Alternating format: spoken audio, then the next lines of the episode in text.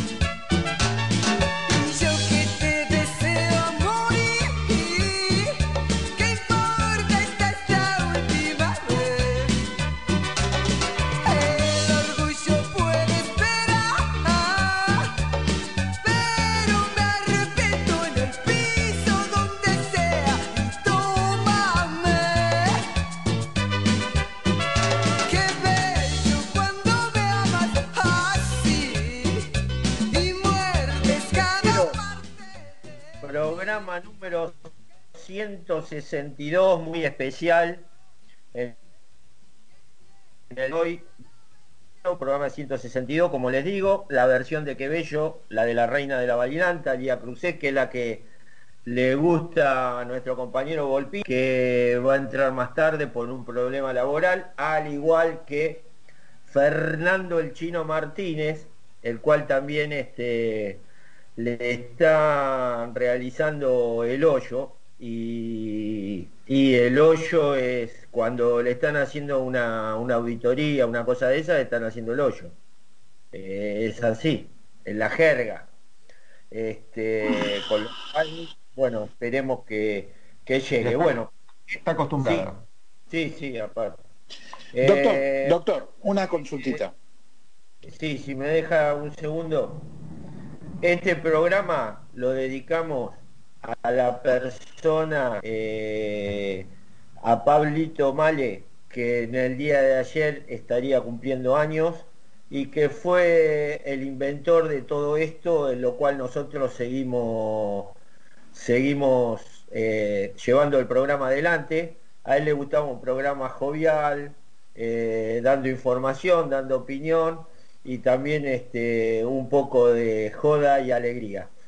Eh, le mandamos un saludo grande a toda su familia, a su mamá Lidia, eh, en estos momentos que bueno, lo debe, eh, en- todos los días lo recuerda, pero es, a veces cuando son una fecha, una fecha puntual, hay un recuerdo de mayor. Así que Pablito, eh, en Siempre. estos momentos siempre estarás dentro de este programa ocupando una silla y en estos momentos más que una silla ocupando eh, un espacio dentro de tu casa porque no podemos eh, estar juntos. Así que bueno, eh, si mis compañeros quieren decir algo, le voy dando la palabra y lo voy saludando. Buenas, buenas noches, eh, Juan Pablo. Buenas noches, doctor. Hola, Pancho, Curly, ¿cómo andan? Bueno, sí, programa especial para Pablito, que culpa de él, yo estoy acá, digamos. Nunca se me hubiese ocurrido participar en un programa de radio a mí, pero bueno, se dio, se le ocurrió invitarme y bueno, acá estamos. Eh, un saludo para la mamá y para, bueno, para el Bala, para los hermanos, para el hermano, el Bala y, y las hermanas también, un gran abrazo. El otro día estuvimos mandándonos unos mensajitos, así que bueno, un abrazo para todos. Y bueno, vamos a hacerlo divertido. Como a Pablito le hubiera gustado. Ah, Exactamente. Buenas tardes, buenas noches, César. Buenas noches, doctor. La verdad, muy, muy contento de estar con los compañeros, muy contento de honrar a Pablito y también es una forma de, de agradecerle y una forma de, de tenerlo en nuestro recuerdo que siempre está en nuestro recuerdo permanentemente, ¿no? Porque cuando hay una situación, eh, siempre el comentario, ¿qué hubiera dicho el CEO? Como lo llamábamos nosotros. ¿No es cierto? También un saludo, un saludo a toda la familia y que, que nosotros nos acordamos de Pablito mucho.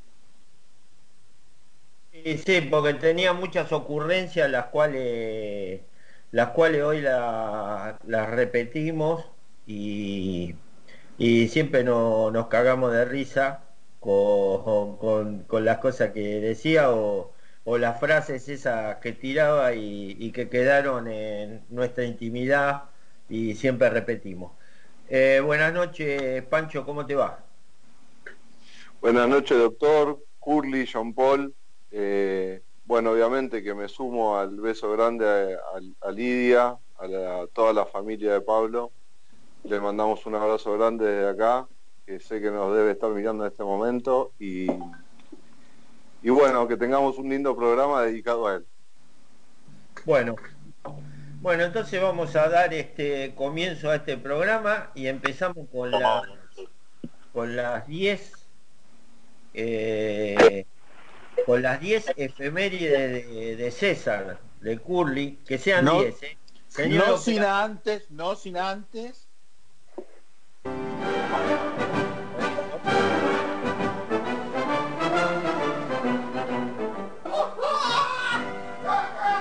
Esto es Deportes. Recuerdo. Bueno. Bueno, vamos a arrancar por el día 22, de- el día 22 del 10. eh, del 2000, donde se destaca una victoria de Boca sobre Vélez Sarsfield 3 a 1 con dos goles de Román y uno del Chelo. Pero ¿Qué, bebé? ese, ese día, ese día, hay una curiosidad también. El 22 del 10 del 67, Boca juega un amistoso con la Liga de Chivilcoy y le gana 6 a 0. En el año 1974 hay otro amistoso con la Liga de Chivilcoy. ¿Saben cuál fue el resultado de ustedes? 6 a 0. 6 a 0 también. Vamos a pasar al 23 del 10 de 1966. Boca le gana 3 a 1 Independiente de Avellaneda con goles de El Tanque Rojas, Marzolini y Menéndez. Y una mención especial, como una curiosidad, puse Boca ese mismo día del año 1988 juega con, con un equipo que, es, que los hinchas de Boca lo, lo- no lo tomamos como un segundo equipo ni nada, pero sino como un equipo pintoresco, que era el Deportivo Mandillú. Con Boca gana ese día ganamos 3 a 0, pero la revancha que fue con los GGN fue terrible. Bueno, vamos al día 24 del 10 del año 1915. Nació Claudio Vaca, un, épico arquero de un épico y muy famoso equipo de Boca. Eh, vamos al año 1943. Eh, fue el último partido de Bernardo Gandulla. Y en el año 1954 Boca le gana 6 a 1 a Huracán. Vamos a ir al 25 del 10. Este, de 1945 nació Pancho Sá. En, el año 51 Darío Feldman. Y vaya paradoja. El mismo, eh, el mismo día del cumpleaños, pero del año 81, fue el último partido que juega Pancho Sá. Eh, el día 25 del 10 de 1997, en un River 1 Boca 2 con goles de Palermo y Torresani, fue el último partido y la despedida de las canchas de Diego Armando Maradona. Vamos a ir al día 26 del 10 del 52. Eh, fue el último eh, partido de Obdulo Diano. En el 75 Boca le gana 2 a 1 a, a River con goles de Abel Alves y Hugo Paulino Sánchez. El día 27 del 10 de 1922 nació Juan Carlos Lorenzo, el tan querido Toto. Y Boca le gana 2 a 1 con dos golazos del Chelo a River. Y después vamos a ver- dar la última efeméride, la vamos a hacer al, al final, que ese es el día del cumpleaños de Pablito Male también. Vamos a ir al día 28 del 10 del 2012. Boca, eh, tras ir perdiendo 2 a 0 en cancha de River, empata con goles de Silva y Herbiti. Y ese día tenemos que recordar también la famosa caravana multitudinaria desde la Boca hasta el gallinero, donde dejamos todos los recuerdos en el puente, en los negocios, en las presión, grafiteada toda la avenida Libertador, para que no se olviden que son de la B. Tengo un par de curiosidades del último día, pero ya me están haciendo señas que fueron demasiadas. Y, y está... No, no, no. Le faltó una efeméride. ¿Cuál? El día ese, el 28 del 10 del 2012, me saqué una foto con Eric Cantona, que vino a la tribuna a presenciar el, El espectáculo. el espectáculo, correcto, ese día. Eh. Ah, voy a agregar, voy a agregar una, un- una sola efemérides más porque es de un amigo de nosotros, doctor. La 39. El 28 del 10 del 84 fue el, fue el último partido de Roberto Prado. Claro, sí, un amigo, un amigo. Es amigo de nosotros, amigo de la casa, Sí, y, fue, sí, y fue invitado y fue invitado sí, eh, el día del fibronazo. exactamente. Un, un sa- un saludo muy grande a Robertito Prado. Eh, un, un abrazo grande que, que estuvo medio jodido, ya se recuperó y está trabajando eh, en la utilería del básquet que próximamente eh, comienza la liga. Creo que Boca empieza el 4 del 11. El 4 del 11. Este, a ver, eh, Panchito, eh, el tema musical que hoy está dedicado, como todo este programa, a todo nuestro este amigo programa a nuestro amigo Pablito Male. Pablito Male. Sí, señor. Vamos con el tema primero. con el tema primero. Exactamente, señor operador, por favor.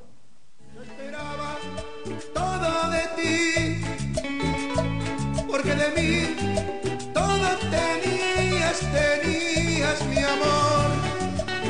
¿Cómo puedo yo amarte así? De mis recuerdos, ¿dónde está? ¿Dónde está tu amor?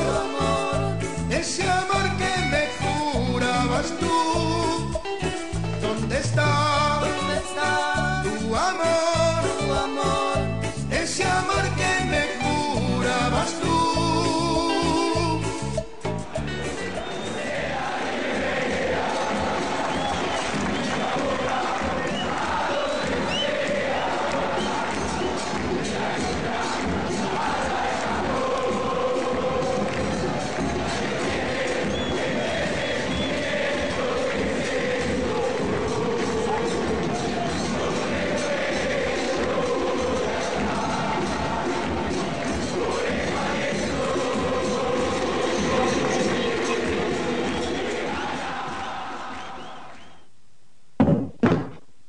Muy bien.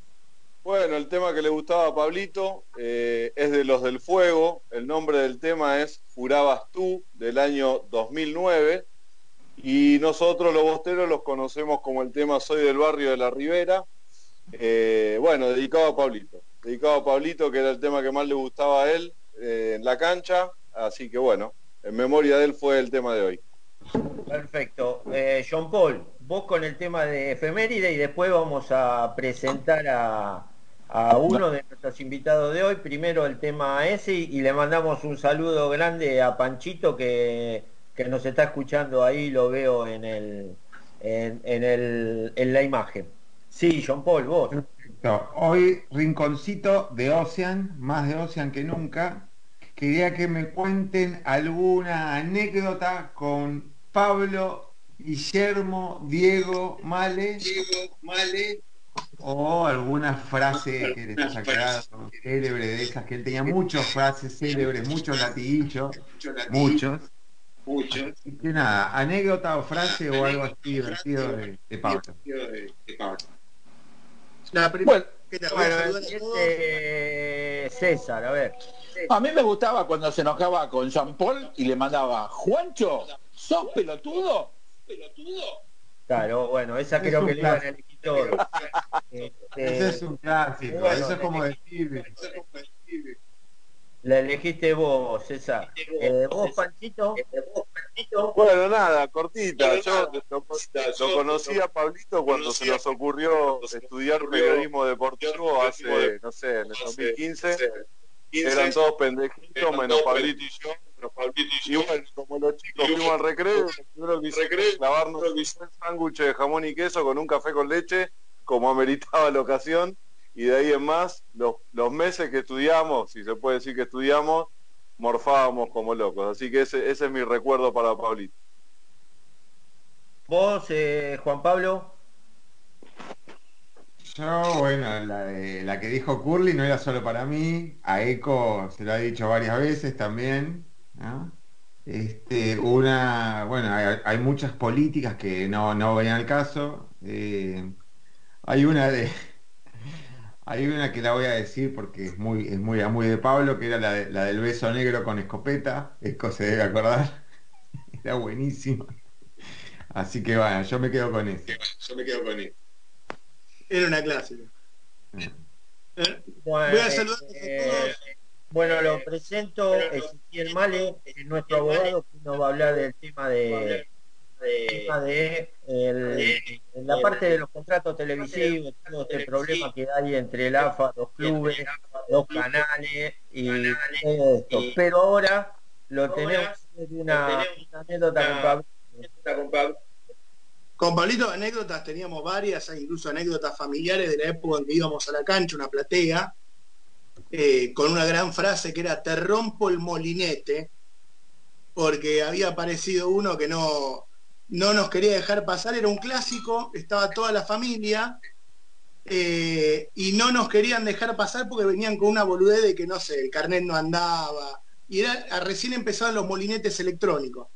Ante lo cual estaba el papá de Pablito, mi tío Guillermo, mi papá, básicamente estallados porque arrancaba el partido y no se podía entrar, parados contra el molinete y empezaron a sacudir todo, con Pablo atrás que quería afanarle la gorra a un policía. Saltaba para afanarle la gorra al policía y la frase era te rompo todo el molinete. Y más allá de eso, eh, hay una gran, gran pregunta eh, que se la voy a hacer al doctor, que es si está con la nutria al aire.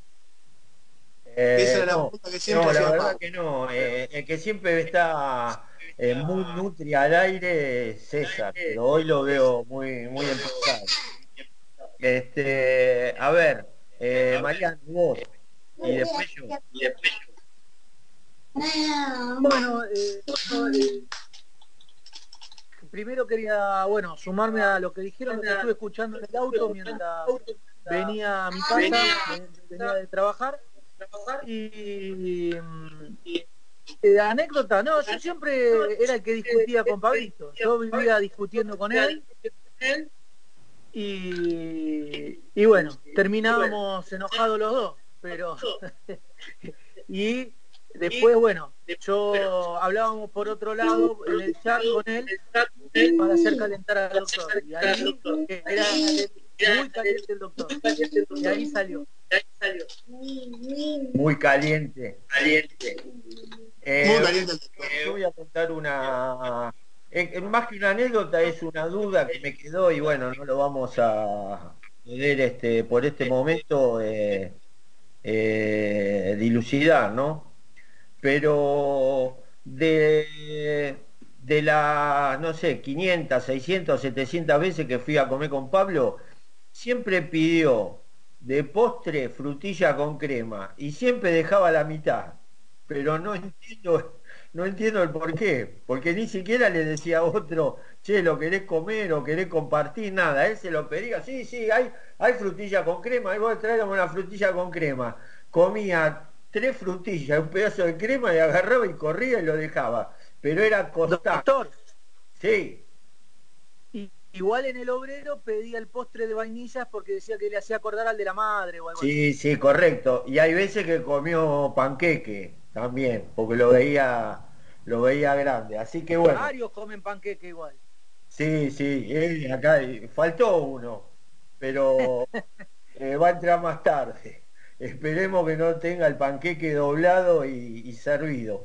Hablando de eso, eh, bueno, ya lo presentamos a nuestro a nuestro amigo abogado el doctor Ezequiel Male, que estuvo medio constipado.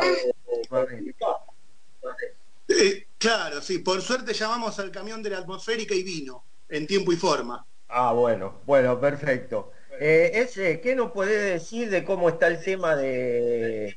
Tenés el micrófono todo para vos, eh, para explicarle a nosotros y a nuestros oyentes todo este entuerto que hay entre la televisión, la AFA, los clubes, eh, TNT, Fox, Bueno, a la Marena. primero le- les agradezco todo el micrófono, espero no comérmelo. Bueno, Pero vamos a ir, este es un entuerto grande, como dice el doctor. Eh, es un entuerto grande, como dice el doctor, la verdad que es algo eh, que está pasando hace aproximadamente 20 días fuertemente y que tiene varias patas. Tiene una parte propia de los clubes, una parte del control económico y político de la AFA y otra parte obviamente que es el control político general eh, de parte del gobierno, digamos. Eh, hoy lo que pasó puntualmente es que la AFA le comunicó a Fox Sports la rescisión del contrato, de la mitad del contrato que ellos tienen. O sea, el contrato por la televisación del fútbol en Argentina tiene tres actores. Uno es la AFA, ¿sí? que a través de lo que es la Superliga trabaja con los derechos televisivos, tanto nacionales como al exterior. Y dos, eh, canales de televisión, que son los que conocemos, que transmiten, ¿sí? Fox y TNT, que son los que transmiten eh, todos los partidos y tienen derecho a la transmisión al exterior también. Eh, para entrar un poco en tema hay que explicar un detalle que la gente comúnmente no lo sabe y no lo tiene en cuenta tampoco y no tiene por qué hacerlo, que es que hace cuestión de seis meses, Disney Estados Unidos, o sea, la empresa Disney, la que todos conocemos, compró todos los activos globales de Fox a nivel mundial. Es decir, la dueña de Fox Sports y de todos los canales Fox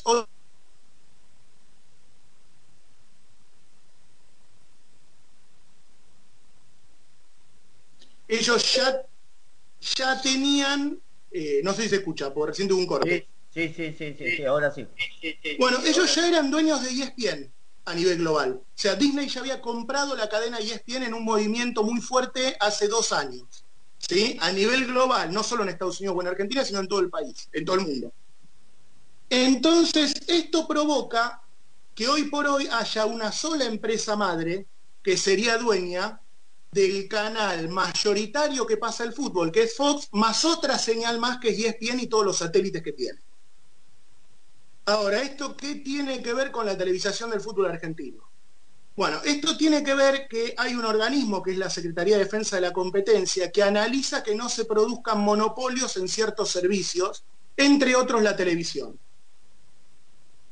Y lo que parece ser que están aprovechando desde la AFA es que habría un dictamen contrario desde lo que es eh, este organismo, diciendo que la unión de Fox eh, por la compra de Disney, que es la unión de Fox y de ESPN, que nosotros vimos todos estos días en el pase de periodistas de uno a otro canal, eh, básicamente implicaría una posición monopólica, porque Fox tendría el fútbol, la mitad del fútbol junto con TNT, pero aparte tendría todos los programas y canales de ESPN a su disposición también, para repetir programación o revenderse a sí mismos las imágenes sin pagar, sin que la AFA, por ejemplo, cobre por eso, porque la AFA le dijo, tiene un contrato de exclusividad, solo Fox puede mostrar, teóricamente.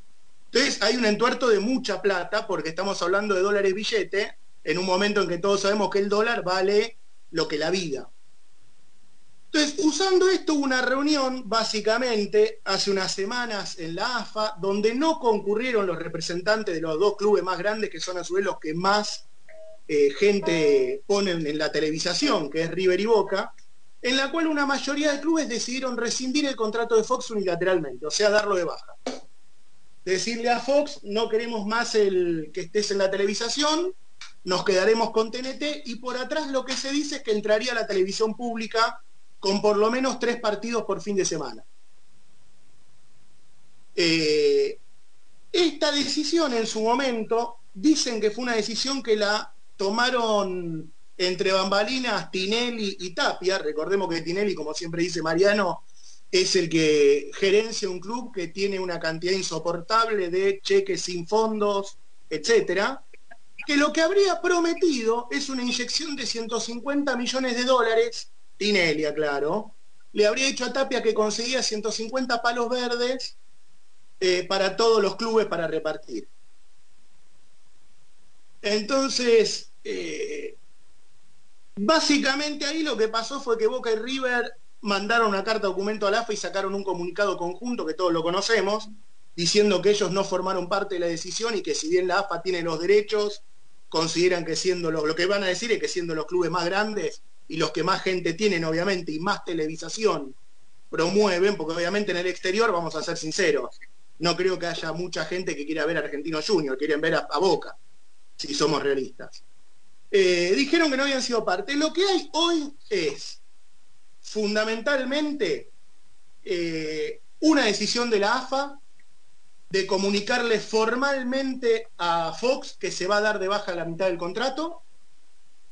Esto lo hicieron hoy en una escribanía, dejaron asentado en un, acto, público que iban a dar de baja el contrato y dieron motivos que no cumplían con las horas de televisación, que la distribución de publicidad, etcétera.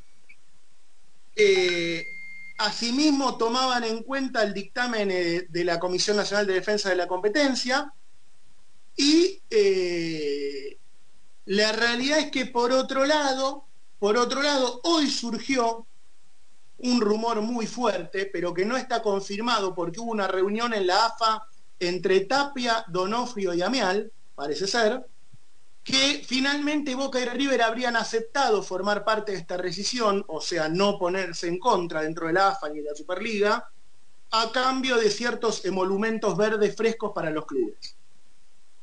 Eh, hoy por hoy lo que sabemos es que los abogados de Fox están esperando a que lo notifiquen para iniciar una acción y muy probablemente esto a la larga termine discutiéndose en un tribunal como todo en la Argentina, que como también sabemos no va a ser una solución rápida.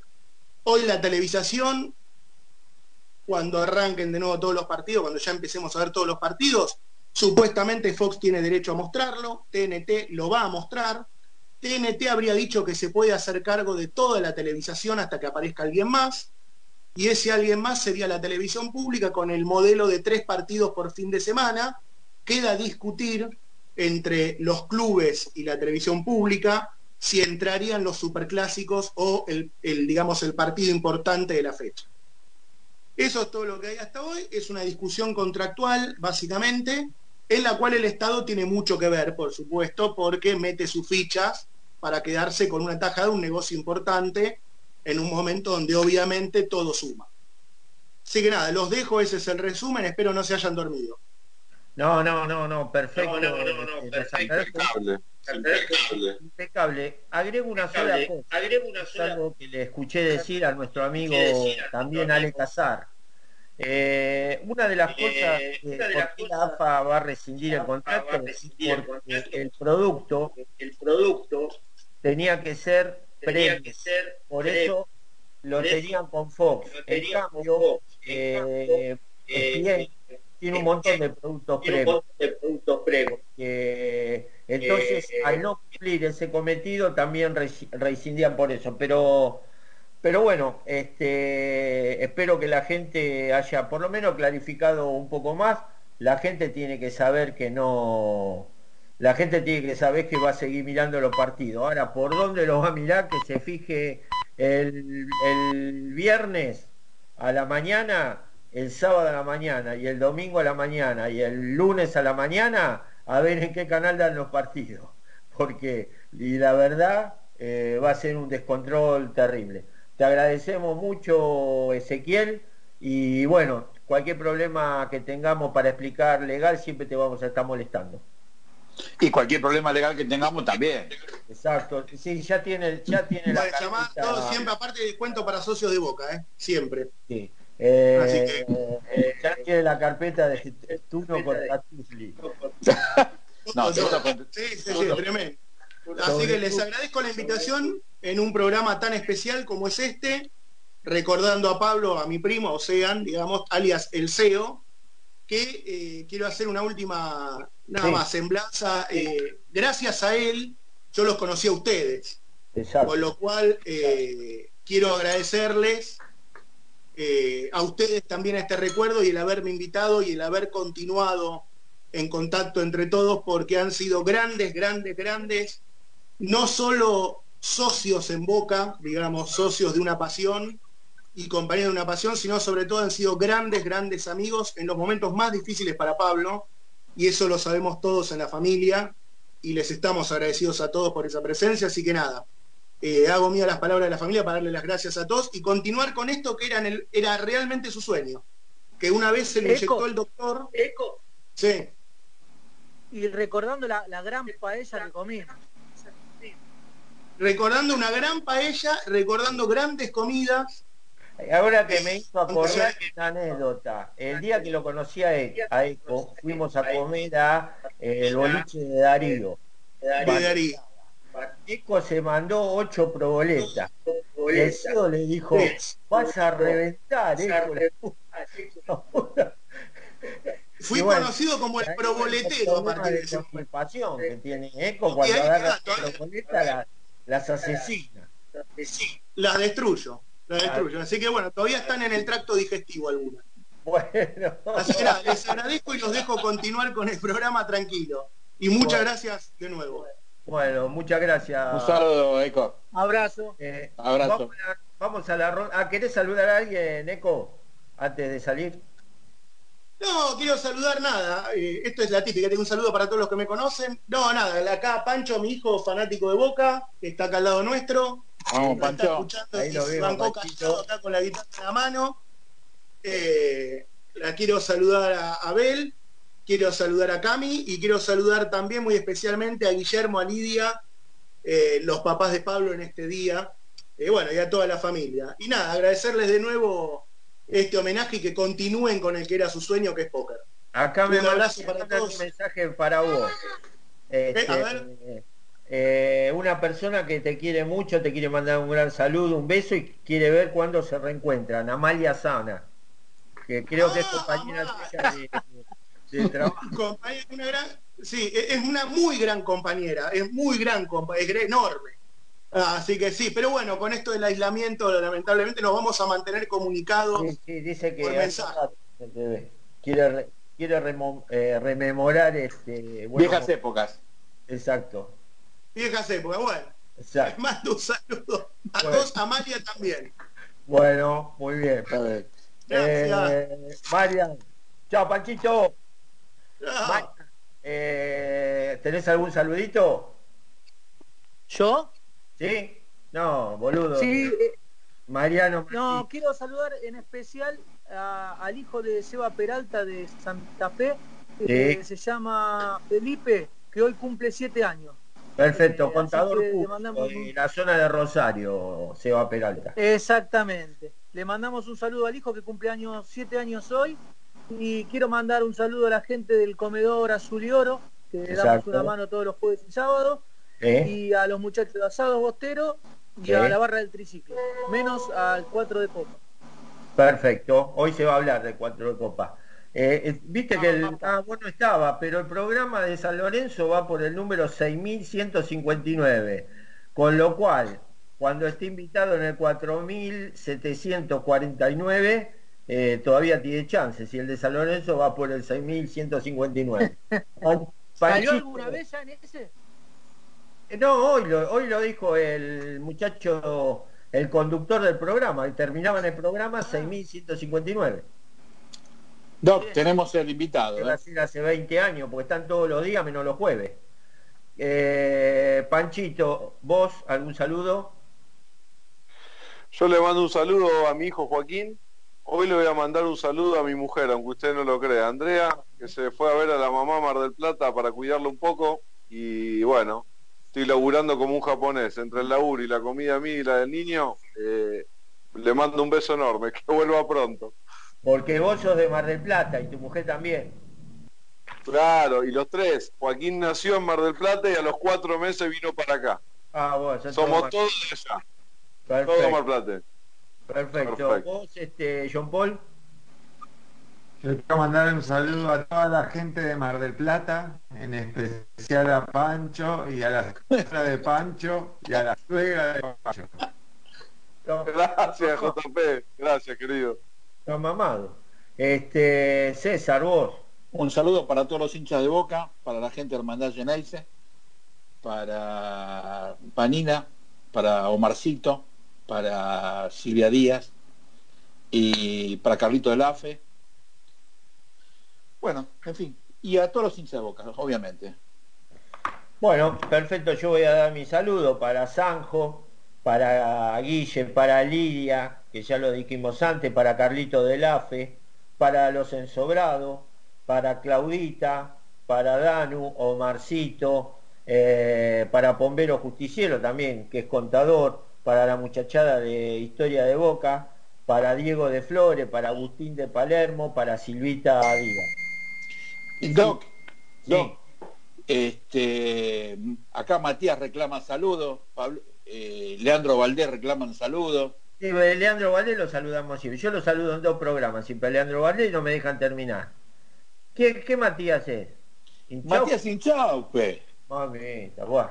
Bueno, ya lo saludó, ya lo saludó Volpini porque es de la barra del triciclo. Lo saludó usted que es los muchachos de Hermandad Geneise. ¿Qué quiere? eh, ¿Personalizado? Le mandamos a la casa. Per- personalizado. Ah, bueno, le mandamos a la casa que le tocan timbre y un, y un payaso. Espero que no le manden el sepulturero como, como en otras épocas. Así que bueno, le mandamos un saludo a Matías, que también es del grupo de Festa y Asado, que ya pronto va a empezar, va a empezar todo y esperemos tener un, un gran, un gran año en el básquet. Eh, ya bueno, por lo menos perdió San Lorenzo ayer y no va a salir campeón de América de vuelta. A pesar de que trajo, no sé, 300 extranjeros en el último día. Eh, bueno, a ver, este, voy a recordar a algunos, algunos amigos, este, como María Laura de Pica Algo y Terra Dolce, la mejor pastelería y las mejores picadas. 11 57 16 28 07 los amigos de Bull Burger, las mejores hamburguesas, la que come Curly, la Zulu Kenchi, pan casero, 150 gramos de carne, lechuga, tomate, cebolla caramelizada que no le gusta a Volpini, cheddar y el toque que le da César, que siempre pide doble, salsa putanesca. Eh, 200 pesos y descuento a todos los socios de Boca. Después le bajó todo eso que baja, va al baño porque hay grasa ahí, un buen garco y vuelve, vuelve y lo agarra lo que le gusta al chino, los alfajores Sir de maicena grande, gordo como le gustan al chino, con triple capa de dulce de leche. Lo puede pedir a Eugenio al 15 65 46 45 38. Y si se queda con ganas todavía de algo dulce, atrás al 11 32 78 68 08 y 11 50 22 40 05 lo llama al señor Pamparanda, al Pamparanda, el famoso Pampita, que le trae los eh, los Churros. churros churros de, del Pampa. Así que bueno, y también tenemos a, mi amigo Daniel Ibáñez, mi amigo Daniel Ibáñez, que con su empresa, emprendimiento Mimosito, le ofrece todo lo que necesita en ropa de cuna y accesorios para bebé. Confeccionado, confeccionan ajuares artesanales y podés encontrarlo en Facebook como Ajuares Mimosito y en Instagram como arroba Mimosito. Si no, 11 23 90 49 06, 11 58 92 62 36 y descuento para socio de Boca. El bombero Iván. Impresionante. doctor. Yo creo que ya Impresionante, estamos para, ya estamos para repartir dividendos, ¿eh? Ya estamos, ¿eh? No hay que juntarla más, ya está, No. hay que empezar a repartir. Ustedes saben que esto es todo, todo gratis, así que, pero es para ayudar a todos los amigos y hay al- eh, les cuento más, hay algún amigo que le ofrecí dos veces y me versea que sí, que me lo va a hacer, que toque el otro y no quiere poner la propaganda. Eh, eh, no voy a decir quién, pero Dígalo, dígalo, dígalo, dígalo. dígalo. no, no, no, no, es amigo de Volpini, una falta de palabra total. Pero bueno, eh, ya- es amigo de Volpini y del chino. No, no, Eh, no. Vamos bueno, a no sé quién es. porque esa invierte. Vamos a esperarlo un poco.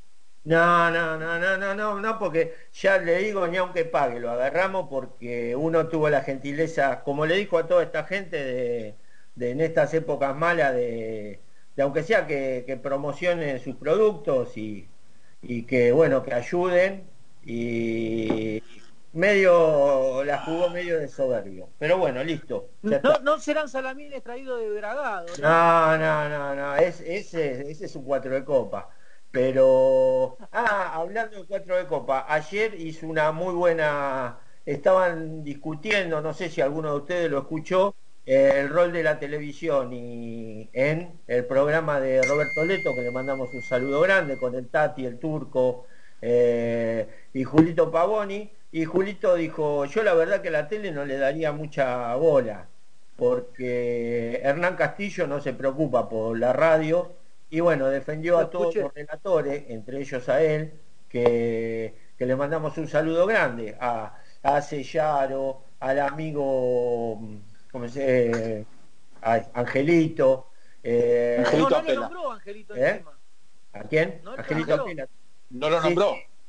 Y a todos los y a todos los relatores que también les mandamos un saludo y ahora van a empezar como como empe- eh, como empieza el campeonato cada uno podrá elegir la variante de relatores que quiere y después bájele el, el tono a- al señor Castillo y escuche a toda la muchachada aunque haya un poquitito de delay Eh, Estuvo bien el 4. Sí, sí, sí, sí, estuvo muy bien, por eso lo, lo, res- lo resaltamos. Muy caliente estaba el turco, ¿eh? Muy caliente. Pare- Parece que pasó por Bull Burger y no estaba la cerveza. Pero bueno, eh, seguimos. Doctor. dígame. Sí, dígame. Tenemos el invitado. Perfecto, preséntelo usted, señor Curly. Hola, hola Nahuel, Hola, hola, ¿cómo andan todos por ahí? Nahuelito querido. Eh, sos el invitado nuestro del programa y, escribiste un libro, un libro muy lindo de cuentos, de, de historias de, de hinchas, de historias de hinchas de boca. Y nos gustaría que nos cuentes un poquitito eh, y vamos a avisarle a la audiencia que vamos a sortear dos libros que vamos a hacerlo con vía vía el Twitter así que Panchito vas a dar el Twitter de, de Bostero para que estén todos atentos y contesten la pregunta que después va a ser Nahuel y los dos primeros que, que preguntan serán los ganadores y yo en persona me encargo de, de entregarle los libros Ya publico el Twitter en po- arroba pokerbostero. Los dos primeros que contesten ese Twitter se hacen acreedores al libro. Contesten la pregunta que después le pedí a Nahuel que la haga pero vamos a conversar un poquito del libro ¿cómo fue Nahuel que se te ocurrió escribir el, el libro? Mirá, yo puntualmente escribo desde que tengo 18 años o ahí empecé a escribir, te diría. Eh, obviamente todo interno, por ahí un poco más, eh, más metido en en- en lo que es eh, amigos, familia. Y hace poco se me dio la, la curiosidad, por decir de alguna forma, o el desafío de, publicar algo. Y lo, cuando publiqué el primer libro que está relacionado con cuentos o, o frases o por ahí poesías, dije, el segundo libro que hago es de Boca y puntualmente apunté todos los cañones a, a este historias de hinchas que es, que es el libro. Y ahí puntualmente lo que hice fue eh, empezar a, recabar eh, historias, relatos, anécdotas, eh, locuras que, la gente, que la gente sobre todo de cancha, hace por y para Boca, o pasó a través de un partido de Boca. Y esa fue la, la idea del, del libro, hacer cuentos cortos que sean de fácil lectura y además, o sea, también vas conociendo gente dentro del mundo que, por ejemplo, o sea, Dayana me prestó un cuadro para, para hacer la tapa del libro que la verdad está muy lindo. Eh, Diana es la chica que tiene la, la- la cuenta que se llama Arte y Pasión, que pinta Exactamente. todos temas de, de Boca Junior y especialmente much- muchas cositas sobre- eh, de la bombonera y tiene muchos dibujos muy Sí, sobre todo de la bombonera. Lo- la, Exactamente. recomi- la recomiendo la cuenta en Instagram que la sigan porque es muy muy muy linda. ¿Alguno de los muchachos quiere hacer alguna pregunta? Yo, yo. ¿Qué tal? Mariano, dale. Mariano Volpini te habla. Hola Mariano. ¿Qué tal? Eh, ¿Por qué no le decís a la gente cómo puede conseguir el libro? Pues así te promocionamos. ¿Están en las librerías? ¿Es por, por web? ¿Cómo es el tema? El, el libro, yo tengo la cuenta de Instagram, o sea que es Nahuel Roig 24, ahí directamente me escriben un mensaje y, y bueno, o sea, y arreglamos. Y si no, lo que había subido alguna vez es a Mercado Libre, o sea, buscan directamente vía Mercado Libre el, el libro y, y a partir de ahí lo pueden obtener.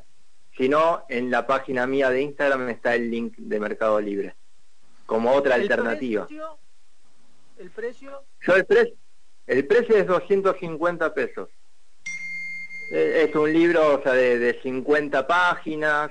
Eh, bueno, igual creo que ahí lo, lo, tienen como para mostrar o, sea, o alguna foto. Está bien. Eh, eh, ¿con qué nos gustaría saber locuras?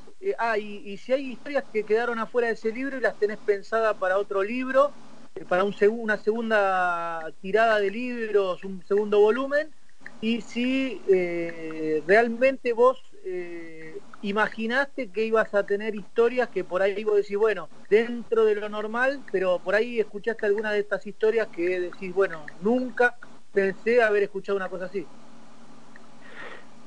Historias hay un montón, la verdad que, que hay un montón y a medida que, que también empecé con la difusión del libro, una vez ya publicado, eh, me empezaron a contar todavía más historias, por lo cual hay un montón que están dando vueltas. La verdad que hay algunas que son completamente increíbles, hay otras que pueden ser por ahí un poco más, eh, entre comillas, normales, o por ahí, o sea, que a todos nos ha sucedido el tema de, pelearse con, con la familia, dejar cumpleaños, eh, viajar, o sea, sin plata alguna, eh, pero tenés, viste, de las historias raras que, que te sorprenden. O sea, por ahí hay una que es la que por ahí, es la que siempre se me viene a la mente, que es eh, en un viaje de, de Boca a, a San Pablo, o sea, generalmente en, los cuentos no pongo el nombre de, de la persona que me lo contó, pero había, o sea, tres pibes que, o sea, empiezan a seguir a, a una chica que les había gustado, viste, cuando vos llegás un día antes, dos días antes, viste, a la ciudad y tenés que hacer un poco de tiempo, entonces pasaron, vieron pasar a una chica que estaba bastante buena y la empezaron a seguir y sin darse cuenta se estaban metiendo al cementerio de, de, la ciudad. Y o sea que como que la pierden, ¿viste? O sea, la, pierden de vista, empiezan a buscarla, no la ven, y de repente la ven lejos, eh, cercano a lo que sería una lápida. Y cuando se acercan, o sea, a esa lápida, o sea, cuando ya la, la, la mujer, o sea, la, la chica esta ya no estaba, eh, uno de los chicos reconoce el nombre que, o sea, de la lápida, que era el mismo nombre con la misma fecha de nacimiento, pero 100 años antes de uno de los pibes que estaba ahí. Mira. Así que esa, viste, como, claro, esa es como, viste, una, un flash que te pase. Después gente que por ahí, o sea, cruzó la frontera sin documento, o sea, por, por el río. Pancho. Pero de, ¿eh? Pancho, dale, dale, dale vos, Pancho, Nahuel. Nahuel te está escuchando. ¿Qué tal, Nahuel? Pancho, ¿cómo te va? Estuve ¿Cómo andás, leyendo un Pancho? poco. Bien, estuve leyendo un poco sobre vos. Sé que sos bioquímico. También estudiaste payaso. No sé si está, si es correcto, de clown, ¿es verdad? Sí, sí, estoy, estoy en clown también. Y como bioquímico te quiero preguntar, ¿cuál fue la cagada más grande que te contaron que se mandó un hincha de boca para ir a la cancha? La cagada más grande.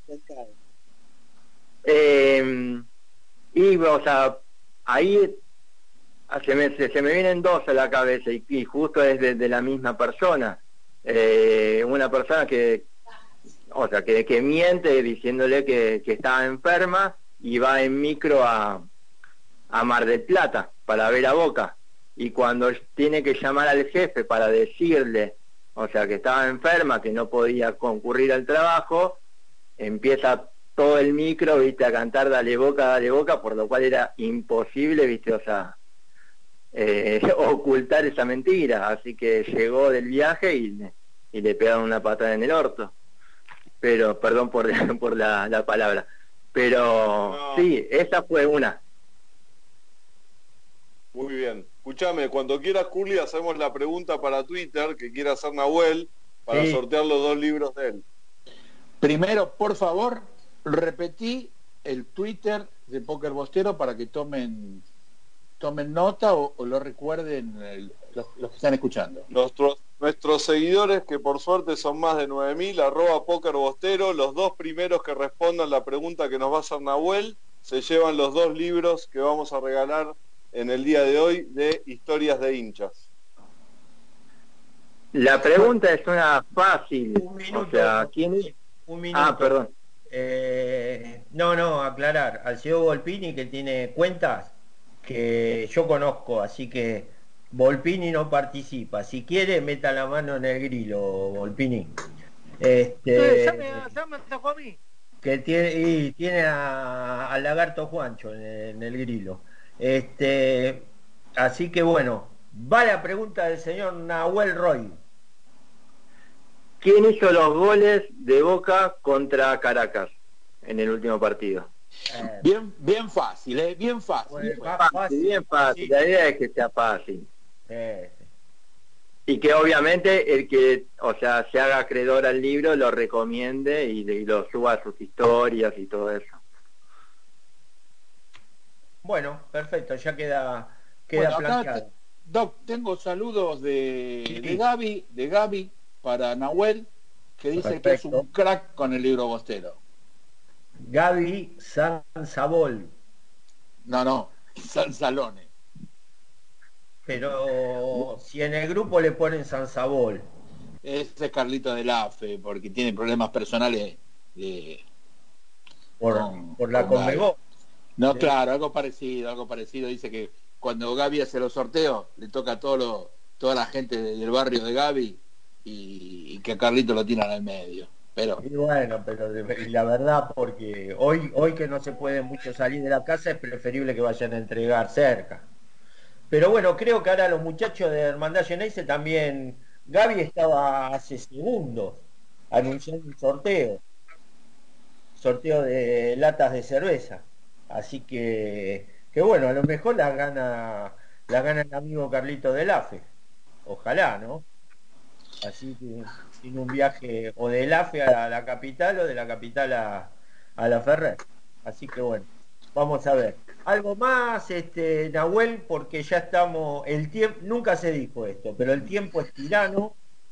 ¿Y hay alguna respuesta a los muchachos que están ahí con el tema del Twitter? Espere, espere, doctor, vamos a meterle un poquito de, salsa. El ganador lo vamos a dar en, el pro- en la próxima hora a través de cadena Ah, que nos pueden seguir en la segunda hora. Porque más que salsa nos van a dar música, porque nos van a dar salida. Música Eh, y salida. Lo despedimos a Nahuel. Lo despedimos a Nahuel. Nahuel, ¿quedó algo por decir? Repetí dónde puede conseguir la gente el libro. Eh, primero, gracias, gracias por, por la oportunidad, por la entrevista y eh, me pueden conseguir, o sea, el libro a través de Instagram en Nahuel Roy 24 Perfecto. y a partir de ahí me, me contactan y, y listo. Y habla por privado y se ponen de acuerdo. 250 pesitos que no es algo, al contrario, para leer este, este tipo de, de anécdota eh, es un precio hoy casi irrisorio. Está 200 pesos una coca de, de 3 litros y te la tomas en una comida con, con la Ya hay familia. dos ganadoras, ¿eh? Ganadora. Sí, dos mujeres, las primeras que. Bueno, muy bien. Bueno, pero vamos, esto nunca se dijo. Lo damos, Pero, lo damos después de una tanda, así por lo menos dos personas más. Ahora que pasamos a, a Cadena Geneise, muchas gracias a todos los amigos comandados por Ariel Santos Tomé. Eh, ya vamos a dar los ganadores. Muchas gracias Nahuel, muchas gracias muchachos por esta primera hora. Y son dos o tres minutitos, enganchamos con enganchamos con Cadena Geneise y ahí nos reencontramos.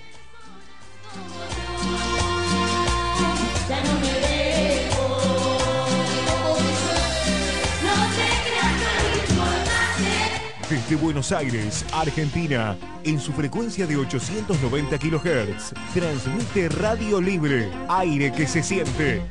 No te muevas del dial. Ya llega Vivir. No te creas tan importante.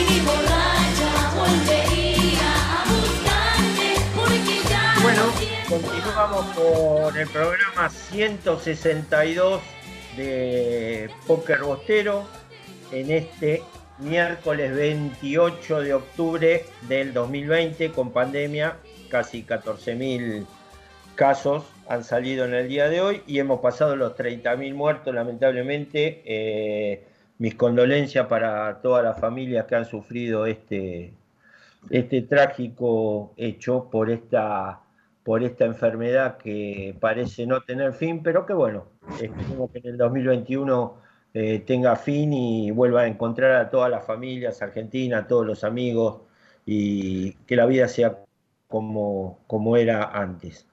Bueno, a ver, estamos, Pancho, vos que sos el, el juez, así que la gente, eh, la gente que, que escribe, que sepa que Francisco Fernández Lombardía, marplatense, más conocido por Pancho, es la persona a la cual tienen que eh, dirigir su reclamo.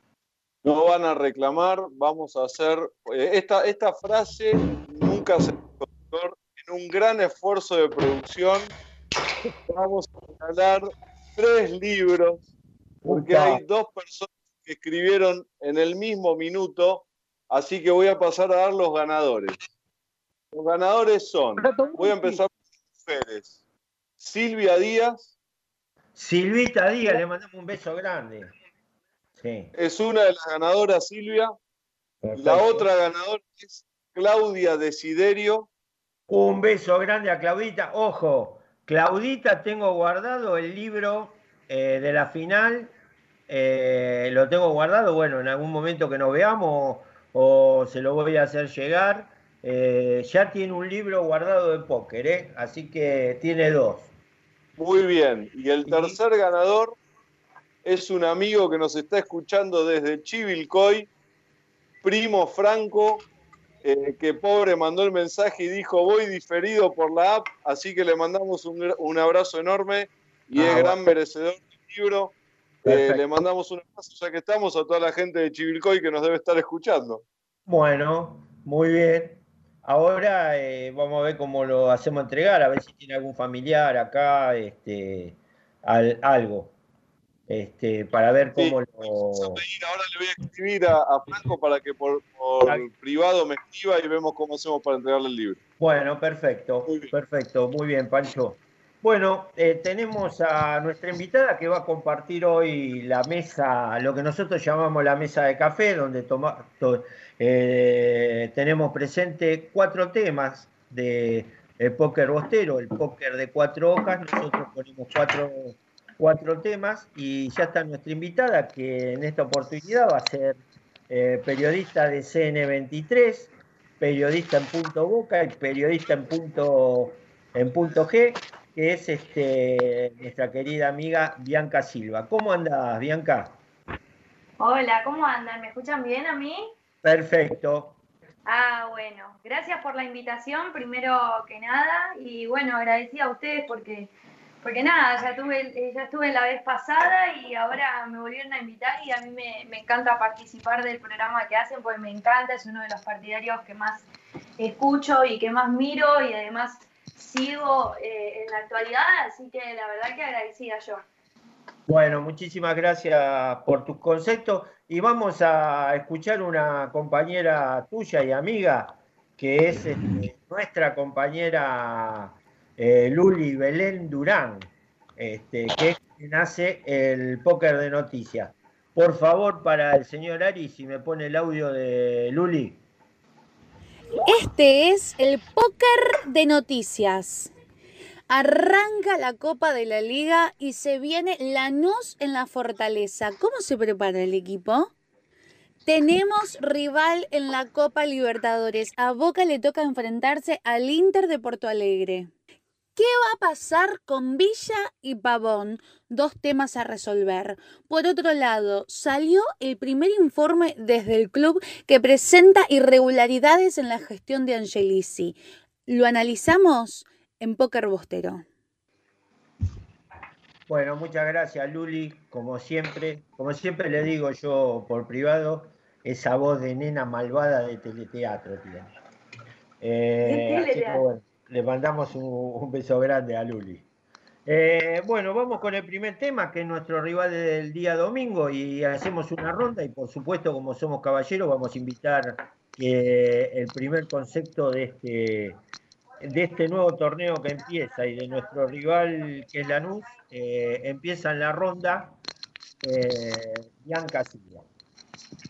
Bueno, creo que va a ser fundamental ver cómo, cómo está el equipo, el equipo del sur. Hoy empieza también lo que es la segunda, el, el segundo torneo más importante en lo que es eh, Conmebol, que es la Copa Sudamericana. Está jugando, eh, ya, jugó, no sé si habrá terminado, no, está jugando en este preciso momento Está Lanús. jugando, Bianca. Eh, Está jugando y va ganando 3 a 2. Discúlpame. Está Ah, jugando y está ganando 3 a 2 de local versus San Pablo.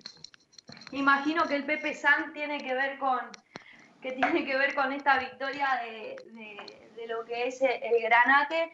Y inmediatamente se me viene a la cabeza un, un partido en el cual Boca puede llegar a sufrir en un montón de, de- de cuestiones, pero a la vez eh, no, no hay, hacía mucho tiempo que yo no me sentía tan representada o que un equipo de Boca no me gustaba tanto como me está gustando el equipo de Miguel Ángel Russo y creo que también eh, con, los resultados que viene teniendo también eh, rompe con un montón de mitos con que Boca por ahí necesita un 9, quizás sí para los próximos rivales que son de jerarquía, pero la verdad es que para mí a Boca le tienen que temer, Boca no es que tiene que temer a los rivales, sino que los rivales le tienen que temer al, al Geneise y creo que va a ser un lindo partido, me parece que, que Lanús siempre le pone un poco de pica a, a Boca, así que la verdad que, que para mí va a ser un gran encuentro el sábado,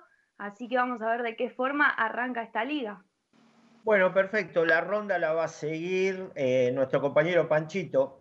A ver, le voy a decir la ronda. Pancho, Volpini, John Paul, César y yo, para este primer tema. Eh, bueno, Bianca, que no está viendo el partido, eh, tiene el olfato futbolero. El Pepe San hizo dos goles en la victoria que ya se consumó de, de Lanús versus San Pablo. Eh, coincido con ella, Lanús es un equipo que, que siempre trata de jugar bien al fútbol, que tiene una linda mezcla entre experiencia y, y jóvenes. Eh, por supuesto que vamos a querer que gane Boca, yo a Boca lo veo muy bien. Me gusta mucho que, le, que consolide el equipo, eh, me gusta mucho que le vuelva a dar la titularidad a Soldano, que es lo que pareciera que va a pasar, y que vuelva a repetir Cardona, que tuvo un, un partido por Libertadores que nos ilusionó a todos.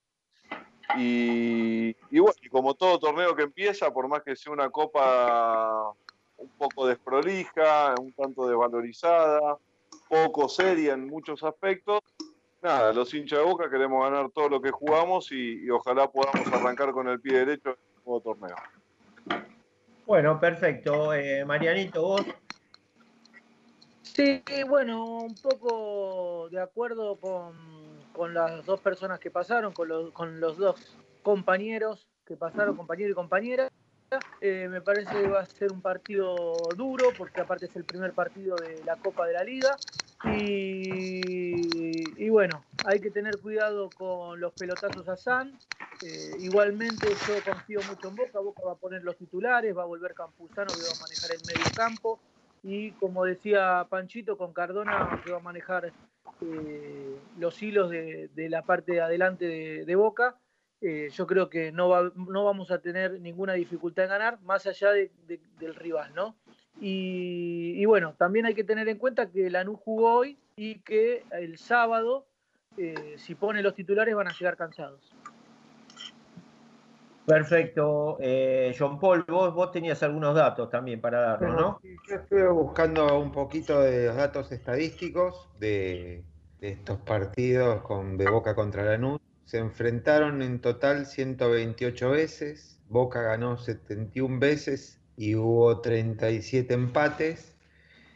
Eh, Boca convirtió 279 goles contra 141 goles de Lanús. Y también estuve buscando un poquito de Rapalini, que va a ser el árbitro que dirija el encuentro. Rapalini dirigiendo a Boca lo dirigió 15 veces, de las cuales 7 ganó Boca, 3 empatados y 5 perdidos. Tuvimos 21 goles a favor dirigiendo Rafali- Rafalini, 14 goles en contra.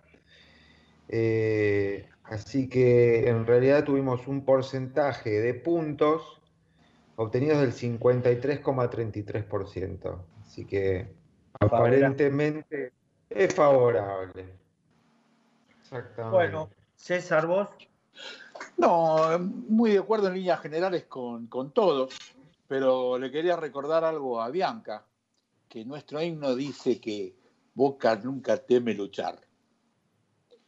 Y que si bien es un equipo complicado, siempre nos complica, eh, y le tengo más miedo al, árbitro, que es un gallina confeso, y que no nos tenemos que olvidar el último incidente que tuvimos con ese árbitro en cancha de huracán, con el tema con, con Gago.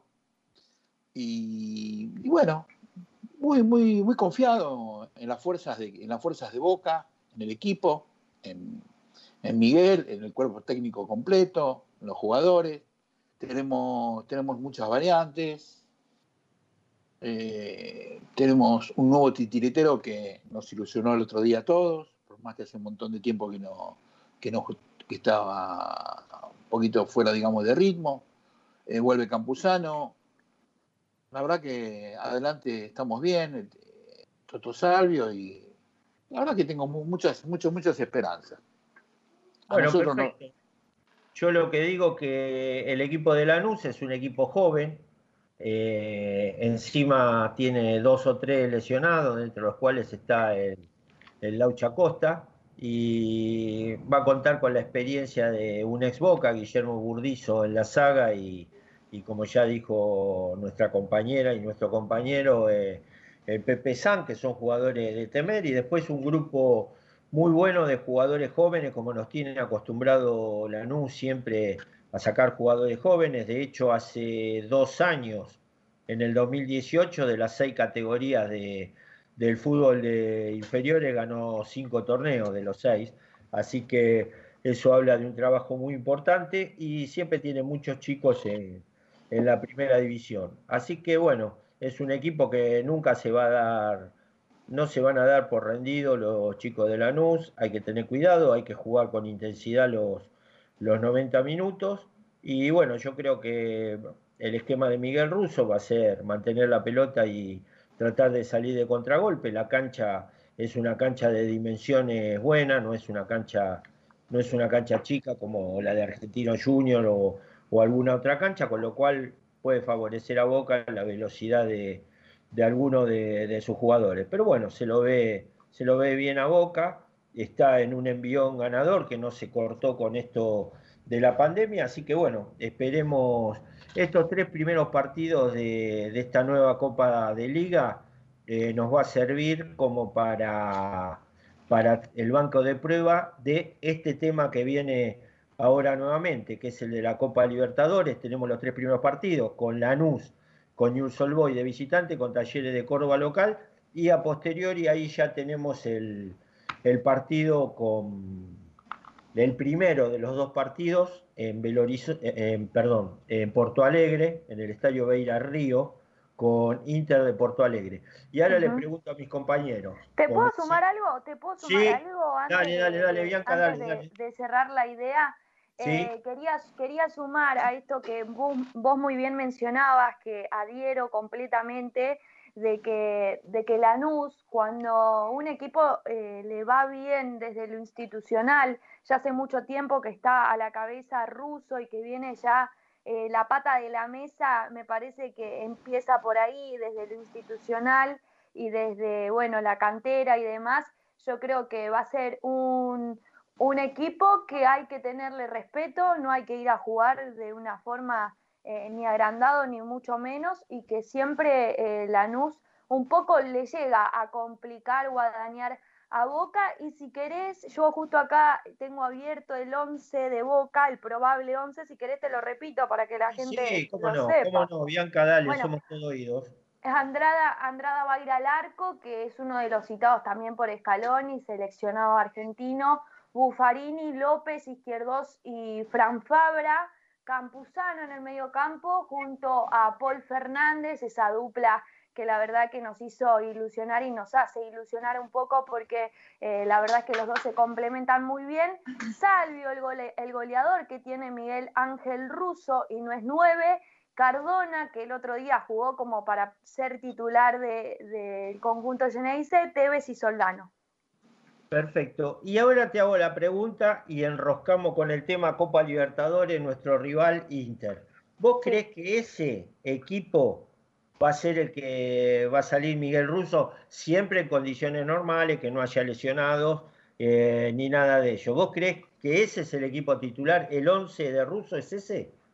Sí, el único miedo que me da a mí o la única inseguridad que me da a mí es para qué Miguel Ángel Russo lo ve a Cardona. Si a Cardona lo ve para los últimos 20 minutos, que puede llegar a ser un jugador que pueda tener la pelota y que pueda dar pases filtrados en la última parte, cuando por ahí ya esté el equipo o el resultado resuelto, entonces necesite a alguien capaz e inteligente en lo que es el mediocampo, porque capaz desde el lado de la resistencia, aunque la vez pasada lo vimos muy bien, quizá eh, en lo que es entrenamientos y demás, Miguel Ángel Russo por ahí piensa de que necesita más juventud o un jugador más jovial como puede ser Gonzalo Maroni eh, u, otro, u otro jugador que vea por ese lado, pero es la única duda que tengo yo, Cardona, si Cardona en los últimos 20 minutos, si Cardona desde el comienzo y después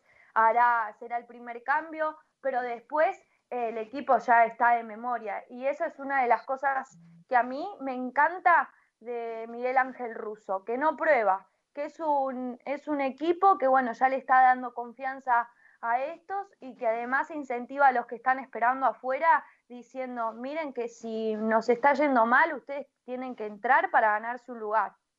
Muy bien, Panchito. Sí, Doc. Eh, yo voy a responder lo de las Libertadores y me- voy a hacer algo medio tribunero, pero me representó mucho ayer. Ayer en el Instagram el Toto Salvio permitió que los hinchas le preguntaran cosas y él respondía. Y voy a rescatar solamente lo de la Libertadores. Le preguntaron, ¿la tenemos difícil en la Libertadores? ¿Qué opinás? Respondió, difícil la va a tener el equipo que le toque jugar contra Boca. Me agarro de las palabras de Curly. Segunda pregunta con respecto a los Libertadores fue, ¿con qué rivales te gusta enfrentarte?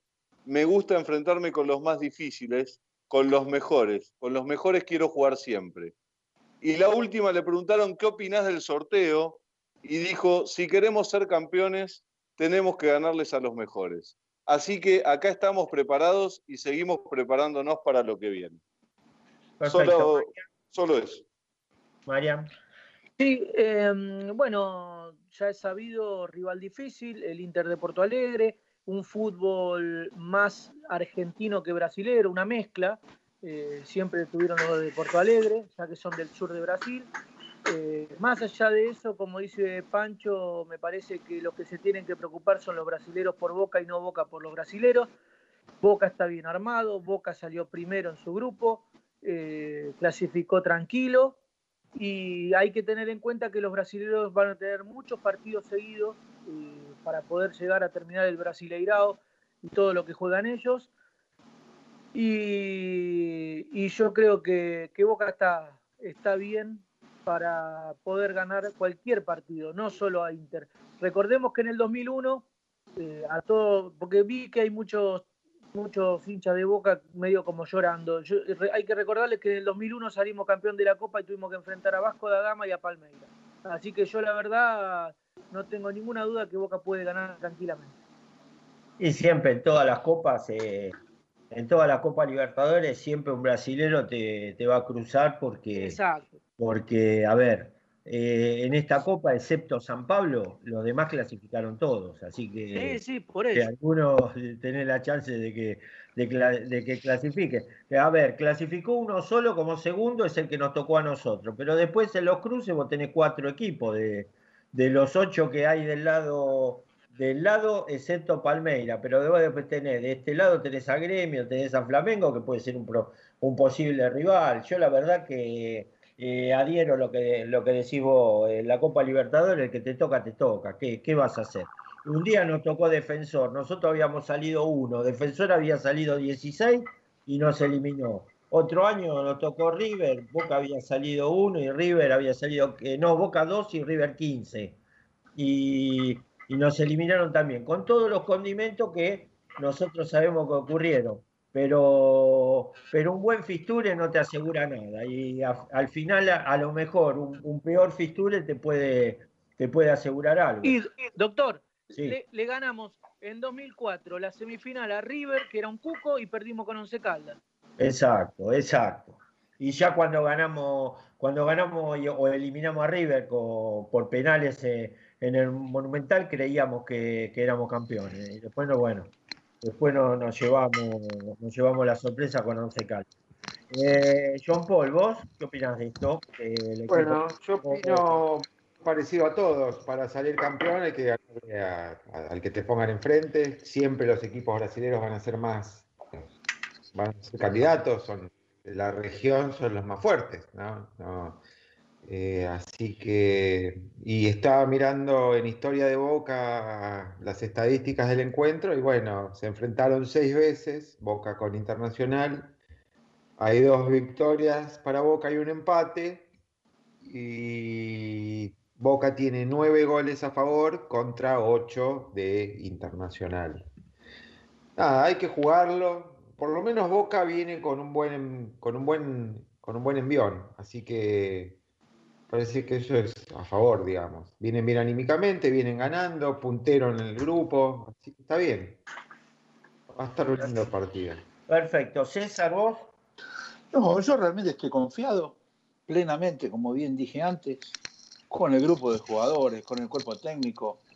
Aparte, hay dos personas en el Internacional de Porto Alegre que no los soporto. Ah, ¿Eh? Eso, el 10 y el DT. El DE y el DT. El DT por traidor, porque no nos olvidemos que él venía con los chicos de Martelli, porque él es de Martelli, Sí, sí, de sí. Vicente López.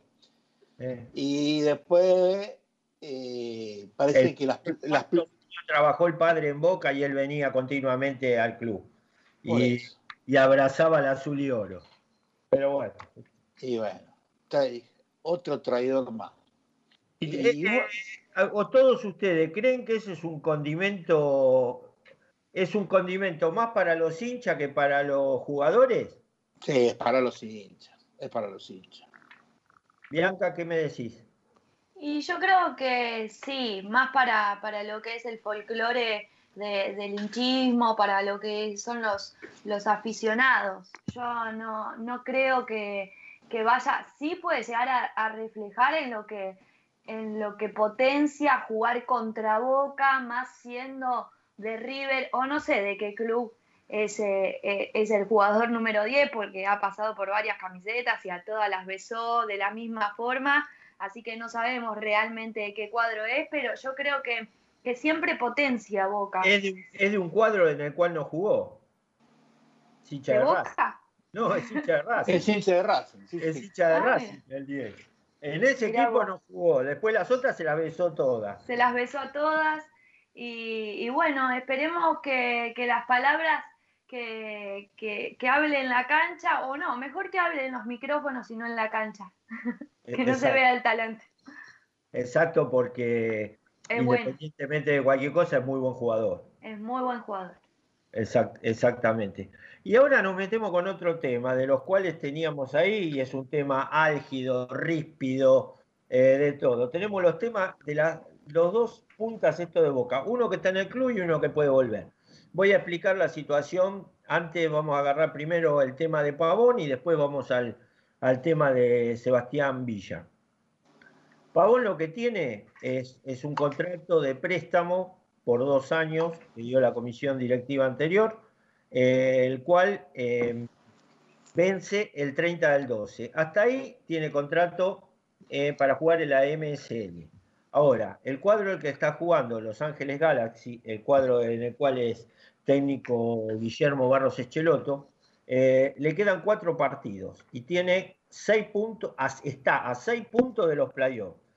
En estos momentos, de los 10 equipos que están en la zona, eh, puede quedar eliminado o necesitaría una combinación de resultados más ganar los cuatro partidos que le falta.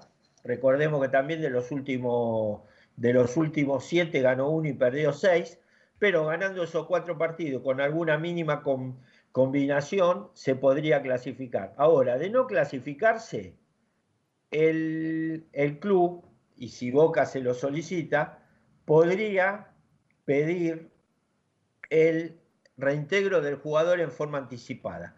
Como el jugador está inscrito en AFA, esta última fecha que jugaría el equipo de Los Ángeles Galaxy es el 8 de noviembre. Y el primer partido que estaría jugando Boca es el 24. Recordemos que 72 horas antes se puede presentar en esta nueva ronda un cambio en la lista de buena fe del equipo. Con lo cual Boca lo podría incorporar en esa situación. A ustedes, y empezando por Bianca, ¿qué, qué les parece? Si es conveniente que venga, no es conveniente, cómo lo ven eh, a este jugador. A mí Pavón me gustó siempre, yo creo que fue partícipe y fue fundamental para el bicampeonato de, Guillermo Barros Echeloto cuando estuvo. Es más, llegó a ir al, al Mundial, sí, al Mundial, fue a la selección argentina porque era el jugador más determinante y más importante de lo que era la Argentina. Es más, me acuerdo que en muchos partidos todos pedíamos que Cristian Pavón ingresase para ver qué podía llegar a hacer. Después me parece que cuando volvió el famoso síndrome de la selección, que uno vuelve más bajón o que te puede pegar para bien, te puede alzar o te puede, eh, te puede matar. Bueno, me parece que tuvo algo que ver con eso. De todas formas, yo soy de las que cree que, que Cristian Pavón primero tiene ganas de volver a la Argentina y tiene ganas de volver al club y me parece que le dio mucho a Boca y que se merece una revancha y además lo pondría eh, en el lugar de, Villa que para mí ya hace rato no tendría que estar en el club a pesar de eh, las cosas que empezaron a salir, a surgir con, con su ex o con su novia o no sé lo que son que un montón de, de historias en Instagram respondiéndose de que lo laboral no tiene que trascender lo personal de lo laboral, no sé qué. Yo me parece que es un jugador que de tantas idas y vueltas el club le tendría que, que decir adiós y en su lugar tendría que venir Cristian Pavón. Yo, si me decís, yo lo traigo a Cristian Pavón de vuelta. Perfecto, Panchito, vos. Sí, eh, sobre el tema Pavón coincido mucho con Bianca, a mí me parece que es un... Los dos, los dos temas. eh. Sí, sí, hago los dos, hago los dos. Primeramente arranco por Pavón. Me parece que es un jugador importante, es un jugador del club. Eh, me parece que es importante que tengamos la posibilidad de que vuelva al club. Pero creo que lo dije en el último programa y no sé si coinciden yo. En este nuevo ciclo de Boca le tengo mucha más fe a la estructura, al funcionamiento del equipo, a lo que está tratando de armar Miguel Russo, eh, a las declaraciones de Miguel Russo diciendo nos falta para volver a ser el equipo que ganó el campeonato local. Y yo creo en eso, creo en el trabajo y en el equipo y no me quiero aferrar a las individualidades. Dicho esto, eh, con respecto al tema Villa, eh, yo creo que también es, un, es patrimonio del club, es un jugador muy importante. Eh, creo que Boca ya se expidió diciendo que hasta que no se resuelva su situación eh, judicial no lo iba a utilizar. Y si bien veo que lo dije también, un- un- una fuerte, de alguna manera, campaña o, un manejo, digamos, de, esto de que contó este, Bianca con respecto al Instagram, de tratar de- de buscarle la vuelta para que vuelva a trabajar, yo no sé cómo va a ser Boca institución para, para volver a darle la oportunidad de jugar después de decir que hasta que no se resolviera su situación judicial no le iba a usar. Es- esa es una incógnita que tengo, nada más. Marianito. Sí, eh, con respecto a Pavón, lo que quiero decir es que me parece sería una adquisición muy importante porque Pavón en su momento, y volviendo un poco a lo que decía Bianca, había sido el jugador insignia del, equipo, de Guillermo. Me, me hacía acordar en ese momento al primer Rodrigo Palacio de Basile, que jugaban para él y él resolvía todo y el primer campeonato me parece que lo ganamos gracias a él. Bueno, Pavón hizo un poquito al comienzo de lo de Guillermo de eso.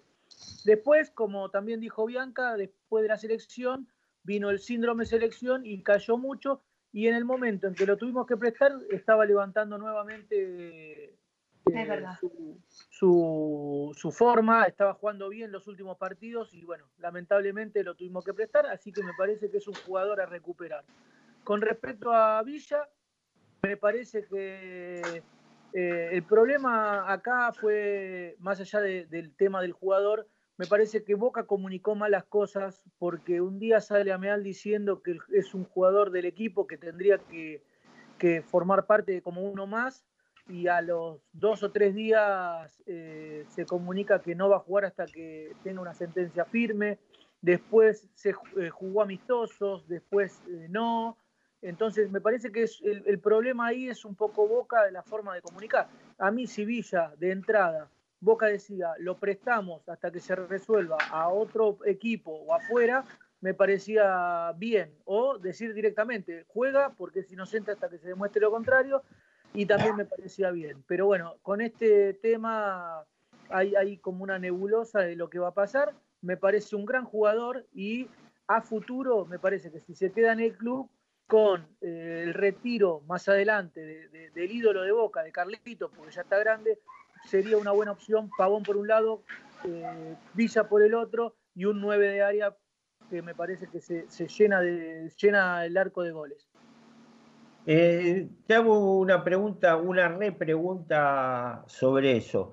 ¿Vos crees, por las palabras que vos trasuntás, que tendría que haber sido más determinante lo de Boca, o prestarlo o que juegue? Sí, Pero me parece nunca, que de nunca en la situación que quedó ahí media Sí, sí, flotando sí. entre... Me, me parece que, que Boca tenía que tomar una decisión de entrada y ser firme con esa decisión. O sea, decir, lo presto porque eh, no quiero hacerlo jugar en mi equipo hasta que se resuelva.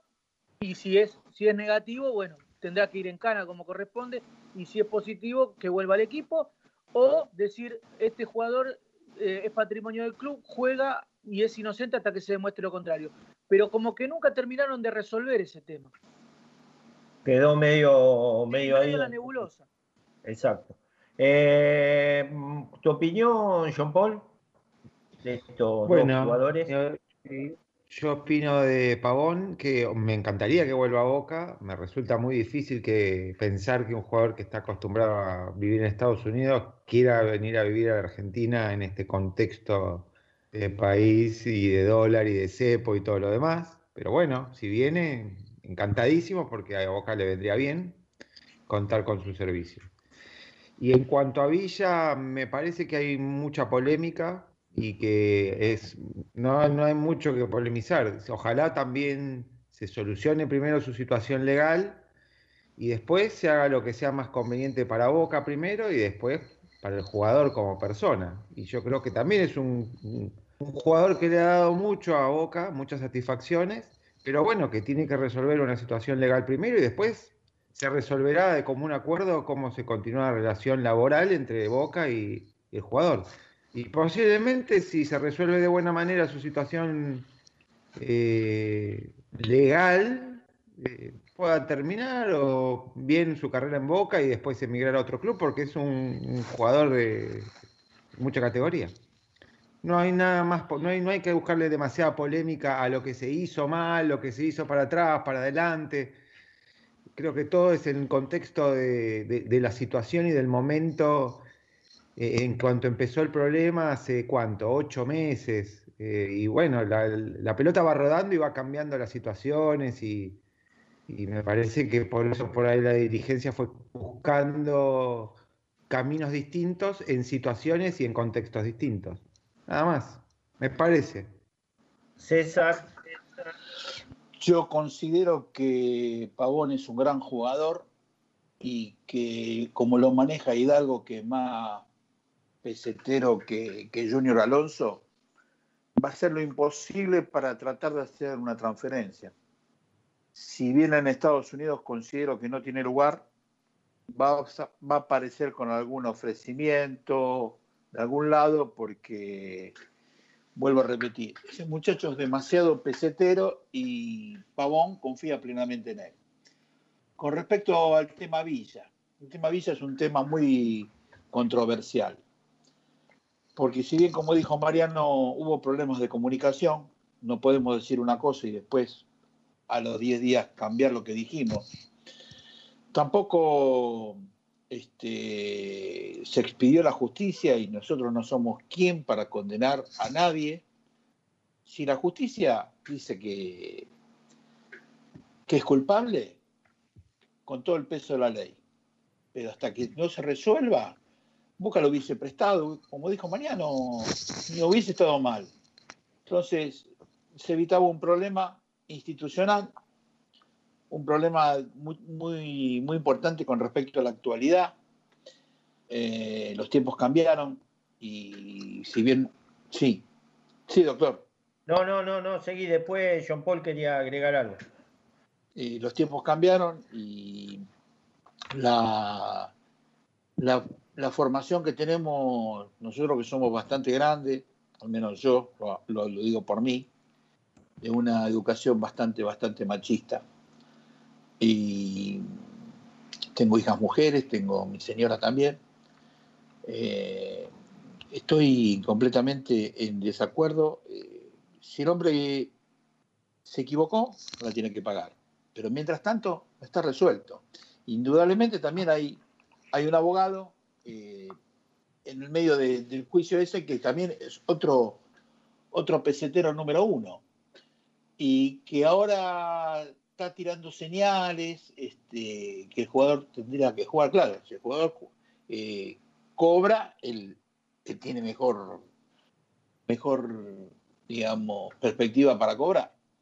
Eh, es un tema muy difícil, es un tema que no, no le encuentro una solución rápida y yo considero que tendría que haber efectuado un, un préstamo porque de todas maneras el jugador es patrimonio del club y no podemos dejar desechar porque eh, nosotros pagamos, si yo no me equivoco, doctor, cerca de 3 millones y medio. Dos millones y medio pagamos por Villa. Dos, mil- La dos total. millones, dos millones y medio de dólares, que es un montón de plata, y más hoy. Correcto. John Paul, ¿qué querías decir? Yo estaba escuchando a Curly y, y- y- de lo que decía Curly me, iban surgiendo ideas. Eh, si Boca lo prestaba a Villa, yo creo que se hubiese tomado por la opinión pública como que se sacó el problema de encima. Se lo sacó, se descartaron de Villa, el problema está en otro lado, y hubiese sido una salida fácil, todo, ¿no? todo tranquilo, porque ya está, bueno, es problema de otro. ¿no? Más, y, y- y- dejar de importar ahí si, si es culpable o inocente. Ahora, el tema este eh, tiene dos posibilidades, o es culpable o es inocente. ¿sí? Si es culpable, como dijo Curly, tiene que pagar. Bueno, y una vez que pague, ¿no puede jugar tampoco? ¿va a ser culpable para siempre? ¿O puede el tipo cumplir, pagar su deuda con la sociedad por el potencial delito que cometió y después seguir haciendo una vida normal? ¿O, o esto es un estigma que lo va a llevar siempre, Villa? Eso es lo que me parece que, que no está bien. Eh, yo creo que, a ver, como algo que dijo Mariano de entrada, que la posición tendría que haber sido más firme. Si Boca consideraba o consideró en su momento, eh, bueno, lo tenés que sacar del plantel y, y listo. Porque dejarlo en el plantel surgieron todo un montón de cosas. Eh, que juega el amistoso, que a lo mejor vuelve en el campeonato, que lo van a citar y siempre estaba dando lugar a dudas. Eh, son cosas que se tienen que hacer eh, terminantemente. O lo sancionás o no lo sancionás. No, no había otra. Medias tintas. Exactamente. Hoy, Y- hoy con la presión, Decime, decime. No, hoy con la presión social que hay, imagino que eh, la mujer está tomando un rol muy importante en la sociedad. Es un momento clave también para lo que está creciendo la mujer, ya sea en ámbito de trabajo o lo que está pasando. Y yo quería decir a, a Juan, que creo que Juan, que hablaba si tiene que pagar para siempre. Y la verdad que no sé si para siempre, pero no puede seguir jugando a la pelota no sé si puede seguir jugando a la pelota de una forma eh, normal y como si no hubiese pasado nada después de cómo le rompió la boca a la mujer y todas esas fotos que acompañó la, la mujer. Y además, Villa, o sea, estamos hablando de que es un jugador que no ha logrado nada en Boca, tampoco es que Boca se está perdiendo a, a- a la figura estelar del fútbol argentino. Y si fuese la figura estelar del fútbol argentino, ¿sí lo podría hacer, Bianca? Tampoco es así eso. No, no, No. lógicamente. No, no, sea figura o no sea figura, esas cosas no pueden pasar. Por Pero Por supuesto. Y que Por- pague. Y una vez que paga su deuda con la justicia, tampoco puede reincorporarse a una vida. no, sí, imagino que sí, pero, y- pero imagino que tiene que, que pagar realmente. Y después de que cuando vuelva, yo no creo que, que la foto estén to- van a estar todos atrás de, de Sebastián Villa a ver qué hace y qué no hace. No va a ser la misma vida de Villa. Sí, no, No no, va a ser- no, no. Por supuesto, yo creo que ya perdió su imagen para con los sponsors. Él puede tener una vida atlética y futbolística muy buena, pero ya para los sponsors va a ser mucho menos atractivo la imagen de Villa después de este, de este suceso. Eh, Voy a aprovechar la presencia de Bianca porque nosotros somos toda gente eh, madura para arriba. Si hay algunos de tan maduros, se caen del árbol. Eh, entonces, yo le quería Me arruinó, doctor. Y bueno, me usted ya rebotó dos veces contra el suelo. Te hiciste cargo solo, Curly, ¿eh? Eh, sí. eh, Por mí no lo dijo, que yo soy un pibe todavía. voy a aprovechar la juventud de Bianca para que me explique dentro del concepto de ella, eh, de otro jugador de Boca que también tenemos un conflicto y que a lo mejor no lo podemos, no lo pusimos acá, que es Almendra. ¿Qué pasa dentro de la cabeza de una Almendra que eh, no quiere venir a entrenar, eh, problemas familiares? ¿Es parte de la juventud, de la madurez? ¿Cómo, cómo lo ves vos que, que sos una persona joven y, y estás interrelacionada continuamente con personas jóvenes? Sí, mira, a mí me resulta muy extraño el caso de Villa porque es totalmente la antítesis de lo que es en la cancha. En la cancha muchas veces nosotros cada vez que lo vemos jugar hablamos de un jugador maduro, de un jugador que parece más grande de la edad que tiene por, por Almendra, ¿sí? Por los Sí. conceptos futbolísticos que tiene, por su cara seria, porque es un, un, tipo que la, que la verdad parece más grande de lo que es. Y después hace estas cosas eh, que son extra deportivas, que terminan influyendo en lo deportivo, eh, como no presentarse a entrenar. Yo creo que el círculo íntimo y el círculo familiar a veces como, como el síndrome, el síndrome de la selección argentina, ¿no? El síndrome familiar, o te levanta o te baja para siempre. Y creo que acá eh, pesa mucho eh, la decisión de su mujer principalmente, que es una mujer mucho más grande que él, estamos hablando de que le lleva más de 12 años, ¿sí? Estamos hablando de una mujer ya muchísimo más madura y que la verdad es que lo está, lo está llevando por un camino del cual no es el correcto. Está bien, uno por ahí eh, necesita rodaje, necesita jugar al fútbol, pero no son las formas y más un club tan grande como, como Boca, ¿no? Eh, yo creo que, que sí, que en la cabeza le pesa más lo familiar y, y lo que le dice su círculo íntimo. Mirá, la verdad que ahí en Boca te están boludeando, mirá que en Boca no te quieren, vos necesitas ser titular, pero esas cosas eh, se llegan hablando, ¿sí? Si él se hubiese presentado a entrenar, si hablaba con Miguel Ángel Russo, si Miguel Ángel Russo le dice, mira, vos no vas a tener lugar, se busca un club paralelamente y él tendría otro destino futbolístico, pero esto la verdad es que queda manchado para cualquier club, ¿sí? Nadie va a querer ir a buscar Almendra si tiene estos trastornos y, estas formas de, de- de llevar a cabo como son sus entrenamientos. Bianca, eh, mira, si lo hubiese seguido, por ejemplo, el ejemplo que fue Pablito Ledesma en la época de, de Coco Basile, que Coco Basile le dijo directamente que no iba a estar en sus planes. Y él le dijo, me quedo para pelearla. Y Pablito Ledesma tenía la misma edad que tiene Almendra hoy. Claro. Para, Y para mí es un problema. siendo titular. Siendo titular y siendo figura del equipo. Yo considero que aparte acá hay un problema de educación. Este, Sí, son y- las dos y- cosas, un poco- un poco eso y un poco, y como dijo bien Bianca, que lo hablábamos la otra vez, eh, evidentemente el entorno le está jugando en contra a un chico que tiene un futuro enorme, que evidentemente tiene cualidades, no sé si las mostró todas en boca todavía, pero que en definitiva y, el, entorno no lo está favoreciendo y está haciendo que haga las cagadas que está haciendo. Básicamente ese es el tema. No, y para agregar, ayer el Tati Cibielo, que es una persona que está informada, eh, él manifestó que hasta el representante no, no lo puede encontrar y el representante ya habló con la gente del Consejo de Fútbol de Boca como para tratar de calmar las aguas, eh, pero no le da ni bolilla al representante, con lo cual es cierto lo que dice, está- es lo es cierto lo que dice Bianca, que está muy influenciado por el entorno, más que nada familiar, ¿no? El, eh, el, digamos, en este caso, eh, el deportivo de representación, ¿no? Este, eh, así que bueno, es, es una cosa muy difícil. Hay, hay una cosa que es segura, mientras no vaya a entrenar, eh, no va a jugar.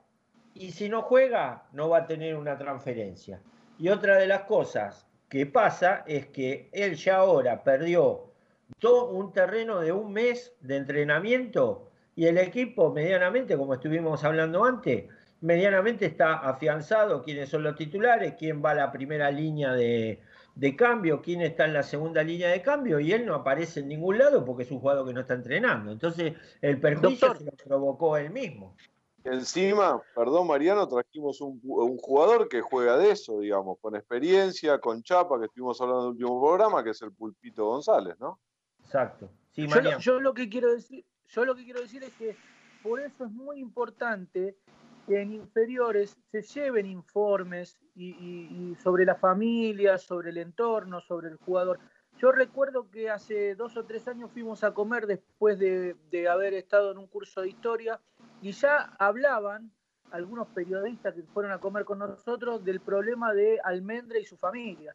Y nos contaban que en su momento pasaba algo parecido con Vanega y que como en Boca ya sabían que tenía algunos problemas de familia, lo primero que hicieron es a la primera oferta grande, está bien, vino una oferta enorme, lo vendieron rápidamente para no tener que lidiar con ese problema. Eh, sí, sí, son manejos. Eh, aclaro que eh, un día estaba comiendo con unos amigos eh, en el obrero y estaba Almendra con unos amigos comiendo en el obrero. Se levantó Almendra, fue a hablar con Guille, metió la mano en el bolsillo y pagó toda la mesa. ¿Eh? Ese es el ejemplo de Volpini, ¿o no? Ahí. Qué grande, es, se es- es el antihéroe de Volpini, pagando todo.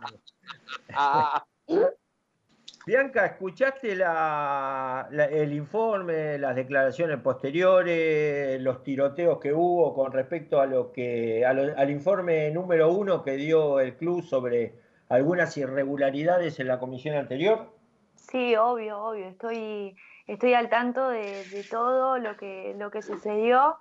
Me pareció un poco tarde el informe, creí que iba a ser una de las primeras cosas que iba a hacer la dirigencia y que a los, pr- a los primeros meses ya iban a tener algo, pero también eh, por lo que veo y el detalle minucioso de cada una de las cosas, creo que requería que lo tomen con tiempo, con paciencia y demás como se hizo. Y bueno, hay un montón de cosas que son extrañas. Bueno, el caso de Pavón eh, es rarísimo, pero el que más me sorprendió a mí es ese depósito que hicieron de, de Darío Benedetto, que no se sabe a dónde fue parar, que no tienen idea eh, dónde, o sea, se hizo ese... La comisión pagada. Exactamente, y nadie sabe a qué destino fue. No, no, Y- eh, Bianca se sabe el destino. La Sí, empresa, la empresa, la empresa holandesa, uno de los dueños es el socio del señor Daniel Angelici en el Elche. Claro, bueno, está todo ahí, ¿no? Está todo, va todo de la mano.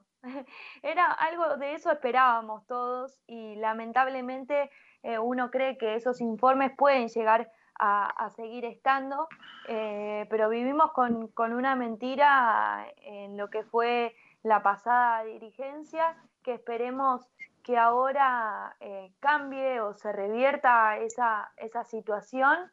En principio, ya desde lo futbolístico se ve otra cosa. Hay gente que quiere al club en esta dirigencia. Hay algunas cosas en las cuales no estoy de acuerdo, pero estaría bueno que, que- siga así, tan limpio y que sea tan eh, a la hora, a la hora de demostrar estas cosas, que no solamente sea con la dirigencia anterior, sino que ellos cada vez que hagan eh, alguna compra o que pase algo, eh, también lo muestren. Perfecto. Panchito, vos. Sí, yo, yo voy a tratar de ser claro. Yo creo que la nueva dirigencia tiene el derecho y tiene la obligación para con los socios de presentarle a los socios el estado en el que encontró las cosas. Eh, si hay cosas que se hicieron mal, bueno, cuáles son las cosas que hay que mejorar y que se hicieron mal. Y si hay cosas que tienen que ver con la, con la delincuencia, por poner un nombre, que sea judiciable lo antes posible. Yo creo que eh, tenemos que acostumbrarnos, los argentinos, y esto es más genérico, no, quiero filosofar, pero eh, el, que, el que las hace las tiene que pagar. Si hay cosas que están fuera de la ley, eh, hay que judicializarlas y esta, esta dirigencia tiene la obligación de judicializarlas. Y por otro lado, tiene la obligación de mejorar las cosas de, que considere que haya que mejorar en el club. Yo vi muchas críticas, por ejemplo, no sé, porque el hermano del patrón Bermúdez va a ser el gerente de alimentos y bebidas. ¿Será que porque laburo hace mucho tiempo en relación de dependencia? Todos tienen el derecho y el deber de armar el equipo que más consideren, que consideren necesario, digamos. Y si, y si para esta dirigencia el hermano del patrón Bermúdez va a ser un muy buen gerente de alimentos y bebidas, me parece bien. Después el socio tendrá este, eh, su voto para decidir si lo que hizo esta dirigencia estuvo bien o estuvo mal. Eh, me parece que hay que ir por el lado de la transparencia, hay que ir por el lado de apostar a una dirigencia, hay que ir por el lado de mostrar qué se hizo mal justificadamente y qué se hizo bien y construir sobre lo que se hizo bien y las cosas que son que rozan de vuelta lo, lo delictivo judicializarlas como corresponde. Para mí ese, ese es el resumen. Eh, Mariano, vos. Sí, eh, con respecto al informe, eh, eh, tengo algunas sensaciones ambiguas. Por un lado, eh, no me gustó la presentación del informe. Sin, primero hay que, hay que contarle a la gente que esto no es una auditoría, sino que es un informe. Exacto. Con respecto al informe, bueno, hay, hay cosas que son críticas de gestión, que me parece bien que la hagan, pero que la gente también tiene que entender que esas cosas por ahí no se judicializan, porque es un tema de gestión. Es decir, Correcto. yo, yo no lo haría de esta forma, yo lo haría de esta forma, pero bueno, la gestión anterior tuvo la- las ganas o, o te voy a- mejor hacer... Te voy a, este, te voy a interrumpir un segundo para dar una diferencia entre lo que es una auditoría y es una gestión. Ah, bueno. vos lo sabés, vos lo sabés bien, pero para, para la para la gente. gente. A ver, si vos, eh, eh, vos como auditor, eh, te presentan una factura de del sistema de riego. Y la factura contiene todos lo- los elementos legales necesarios, el pago se realizó en tiempo y forma, todo vos lo vas a probar. Ahora, la gestión que hace, che, vamos a ver a ver cómo funciona el riego, si el agua sale para arriba o el agua sale para el costado, es una deficiencia de la gestión o que está mal conectado o que se pusieron, se pusieron cosas de menos. Y eso es gestión. Eso no lo vas a poder judicializar. Lo que vas a poder judicializar es si vos tenías un contrato hecho y tenías que pagar, por ejemplo, dos millones y medio de pesos y agarraste y, y pagaste 8 millones y no tenés ningún respaldo. Exactamente. Bueno, por eso eh, hay cosas que son de gestión que, que, bueno, no se judicializan, pero está bueno que lo muestren, aunque sea para, para saber qué opina de esta gestión o cómo se manejarían eh, respecto a determinadas cuestiones. Y después tenemos el tema de, lo que yo veo que, y creo que puede llegar, como que hicieron notar que, hay, que hubo corrupción en algunas cosas y que bueno, eso sí, lo van a tener que judicializar con las pruebas que según eh, ellos dicen, o sea, tienen que mostrar primero. A mí me parece que antes del informe tendrían que haber presentado los balances de corte y el balance de 2019-2020 para que los socios puedan, dentro de todo, ver eh, los números, ¿no? no van a encontrar a detalle, pero por lo menos eh, para, tener, para tener unos números. Eh, así que bueno, este igual es el primer informe, va a haber otros informes, dicen que el informe número 2 tiene que ver con el tema de los abonos y de los socios, así que lo vamos a esperar. Y, y bueno, ojalá se dirima en la justicia lo que se tenga que dirimir y si hay culpabilidad vaya preso el que tenga que ir preso. John Paul, una medida chiquita de esto. ¿No escuchó? ¿Está John Paul? Acá está ahí. Justo se me cortó, perdón, doctor, el audio. No, no, Yo no. opino igual que Pancho. ¿Qué opinas esto o estás de acuerdo en que lo que esté mal hecho? Igual que Pancho. Y, y estaba, estaba escuchando a todos atentamente y estoy muy de acuerdo con lo que dijo Pancho, de que, bueno, construya, que, que está bueno saber qué cosas hicieron mal para no repetirlas y mejorar lo que probablemente algo se habrá hecho bien y construir a partir de eso. Y si hay algo que está comprobado que hubo corrupción, hay que denunciarlo y tiene que actuar la justicia inmediatamente. O sea, que me parece que es lo, lo normal, digamos, ¿no? Lo normal sería eso. Hay cosas que se hicieron bien y vamos a seguir creciendo para ese lado. Lo que se hizo mal, identificar rápidamente en qué nos equivocamos y, y cambiarlo y agarrar para el otro lado. Y si se hizo mal a propósito para quedarse con algo que no, que no correspondía, bueno, esa gente tiene que ir presa o, o lo que corresponda. Eh, Perfecto. Simple. César, vos. Bueno, en líneas generales, eh, en, en un todo de acuerdo con todos los muchachos y con, con Bianca también. Eh, si las cosas, eh, el, que le roba, el que le roba a Boca a fondo, sin miramientos, ¿eh? Todos los cañones a la justicia y si tienen que ir en cana y que sean expulsados del club y no pisen más la calle Bransen ni al 100, no al Perfecto, 805. César. Eh, yo le voy a, le voy a agradecer eh, la deferencia que tuvo, sé que viene de trabajar, así que ahora la vamos a liberar para que vaya, para que vaya a cenar, para que vaya a hablar con, con sus amigos, con su familia, todo. Le agradezco un montón a, a Bianca, la vamos a convocar eh, en otra oportunidad también, así que no nos diga que somos pesados, aunque somos bastante pesados, César, yo, eh, precisamente, pero le voy a hacer una última pregunta, Bianca. Bueno, dale. Seguramente el estatuto de Boca, el estatuto de Boca va a marcar que en las próximas elecciones, dentro de las listas, va a haber una cantidad determinada de porcentajes para las mujeres, porque son todas cosas que se van adaptando con la nueva realidad. Sí. ¿Vos te ves dirigente de Boca? Eh, wow, es, eh, me, me encantaría, me encantaría, pero cuando, cuando, ¿cómo es? Eh, yo me, me encantaría porque soy hincha, siempre lo dije, siempre lo voy a decir, no me voy a esconder nunca de ese sentimiento, a pesar de los lugares en donde estoy trabajando y todo eso. Eh, creo que necesitas formarte mucho, que no es fácil.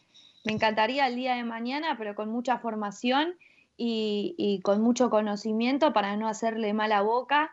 Y por supuesto que esto que hablábamos, el que robó a boca, tenemos que ir a fondo con esa situación y hay que terminar con esa gente que va y se hace rico a costa de, o que lo usa de, escalera o de espejo. Ah, no, uno si va ahí es porque realmente quiere al club, ama al club.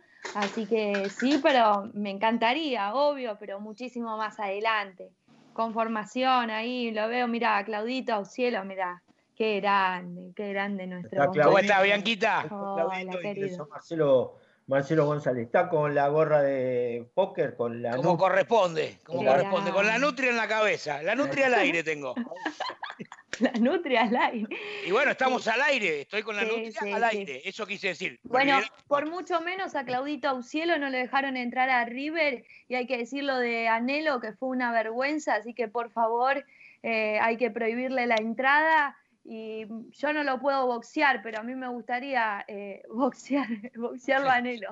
Bueno, eh, Anelo, este, la verdad que tuvo una pifiada grande y, y lo importante es que, va, lo importante o lo contra para él es que a lo mejor hubiera dicho, la verdad se me salió la cadena, pido La sigue, apuesta para arriba. No, La y sigue. que redobla la apuesta y puso dos fichas, ahora pone cuatro, después ocho, después 16 y 32 y así sucesivamente. No vas a hacer que se le caiga el castillo encima. Eh, eh, bueno. Bueno, vamos a ver lo que pasa. Bueno, Bianca, eh, te liberamos. Muchas gracias, eh, realmente, realmente a ustedes les agradezco por, por, por tenerme en cuenta, eh, por, por todo y bueno, nada, cuando ustedes quieran, acá estoy.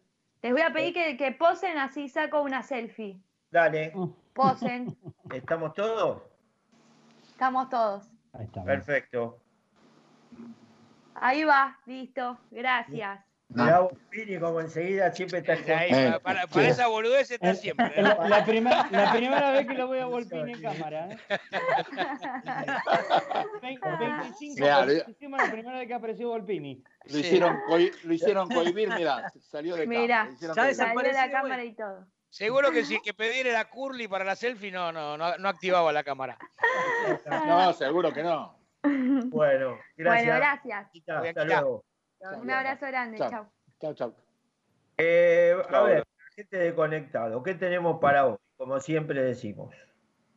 Análisis de actualidad, análisis de actualidad, vamos a estar charlando de temas. eh, tenemos este, espías que estuvieron viendo a Lanús para ver cómo se comportó en el día de la fecha, para también empezar a hacer el análisis del próximo partido. Un Lanús que sacó una- un resultado importante ante un Sí. equipo grande de Brasil. eh, se- tiene doble de visitante, ¿no? Pero bueno, Sí. eh, tendrá que ir allá con, con dos goles en la canastita que por ahí lo pueden llegar a complicar. Pero me parece que ha sido un buen resultado. Un Lanús con muchos pibes, ¿no? Muchísimos pibes, pero que Eh, juegan, que juegan lo bien al fútbol. acá. Lo marcamos bien acá. Eh, yo tengo a mi asesor que no es Pirincho, que es Cacho de Parque Patricio, que me venía, yo estaba haciendo el programa y medio me comentaba cómo era el partido, ¿no? Eh, y me dijo una frase sola de San Pablo, le digo, ¿y San Pablo? Y me dijo, y el mismo que jugó con River eh, en, en- perdón, en- Le hacen muchos goles, me parece. Mucha ventaja Eh, defensiva da San Pablo. Sí, sí, sí. Sí, mu- mucha mucha ventaja y no tiene es, es el peor de los equipos brasileros y bueno es el único que no clasificó en la Copa y eran y tenía una zona de, de cuatro eh, se clasificaban hasta el segundo y salió tercero. A- Ahora, hay que tener en cuenta el partido de revancha. El partido revancha que tiene Lanús con San Pablo la semana que viene. Eh, Vos sabés que no lo sé, vos sabés que no lo sé, Curly, pero justamente era una de las cosas que quería investigar antes de arrancar el programa porque eh, quizás cuide algo más allá de, de algún lesionado que tiene Lanús. eh, seguramente pondrá todo el- toda la carne en esta copa porque eh, cualquier paso adelante que dé Lanús le significa plata. Claro, son, Eh, y es son dos uno o dos milloncitos más que es Tengo un montón de plata. disculpe, tengo entendido que es así, eh, que la semana que viene es la revancha en Brasil. eh. Bueno, por ahí sí, entonces, eh, ¿eh? que son parejas para para que está bien viste cuando son ida y vuelta o seguís o te liberás porque viste a lo mejor te quedas dos semanas para la revancha claro. son dos fechas del campeonato local que vas jugando las desperdiciás y, y no está bien una pregunta sencilla a los dos en un en una palabra dos o en una en una frase eh, y después ya lo libero para que va. Yo no libero a nadie, al contrario, estamos en el programa de ustedes. Es una irrespetuosidad lo que dije. Este, ¿Qué opinan del tema del informe? Nada más que eso. Cualquiera de los dos primero, el otro Dale. Marce. Eh, empiezo yo. Bueno, eh, yo, yo digo siempre lo claro, desde el desconocimiento de los números. Yo de números no entiendo absolutamente nada. Vi el video completo, que duraba un poquito más de media hora, y a mí me pareció explicativo para, para la gente que no entiende mucho de eso. Yo lo comprendí, eh, yo entendía hacia dónde apuntaron. eh, obviamente que de- después estuve preguntando algunas cosas, indagando sobre qué de todo lo que contaban podía llegar a ser judicializable o no, y, me decían que por lo menos en esta primera parte poco, poco. Tal vez lo del tema de los porcentajes del pase de Darío Benedetto y, buscándole alguna vuelta aquello de Pavón, ¿no es cierto? Esos 3 millones que se pagaron, o 2 millones y medio que se pagaron eh, en vistas de una futura venta que todavía no se dio. Eso es raro. Yo, y, y como me lo imaginaba, porque sinceramente no esperaba otra cosa. Esto iba a ser más una crítica de gestión que algo que, que se puede llevar eh, a, a pleno a la justicia. Me parece normal. Eh, lo que se dio el otro día es un informe para los socios y para los hinchas, y está bien. Y está bien. Después cada uno lo toma, lo toma como viene. La pelea política, a mí, sinceramente, no me involucro ni me interesa. Ya es cuestión de los políticos de Boca. Sí, a ver, eh, coincido en una parte con, Marce este tema de, que por lo menos de lo que se presentó en ese primer informe para llevar a la justicia no hay demasiado.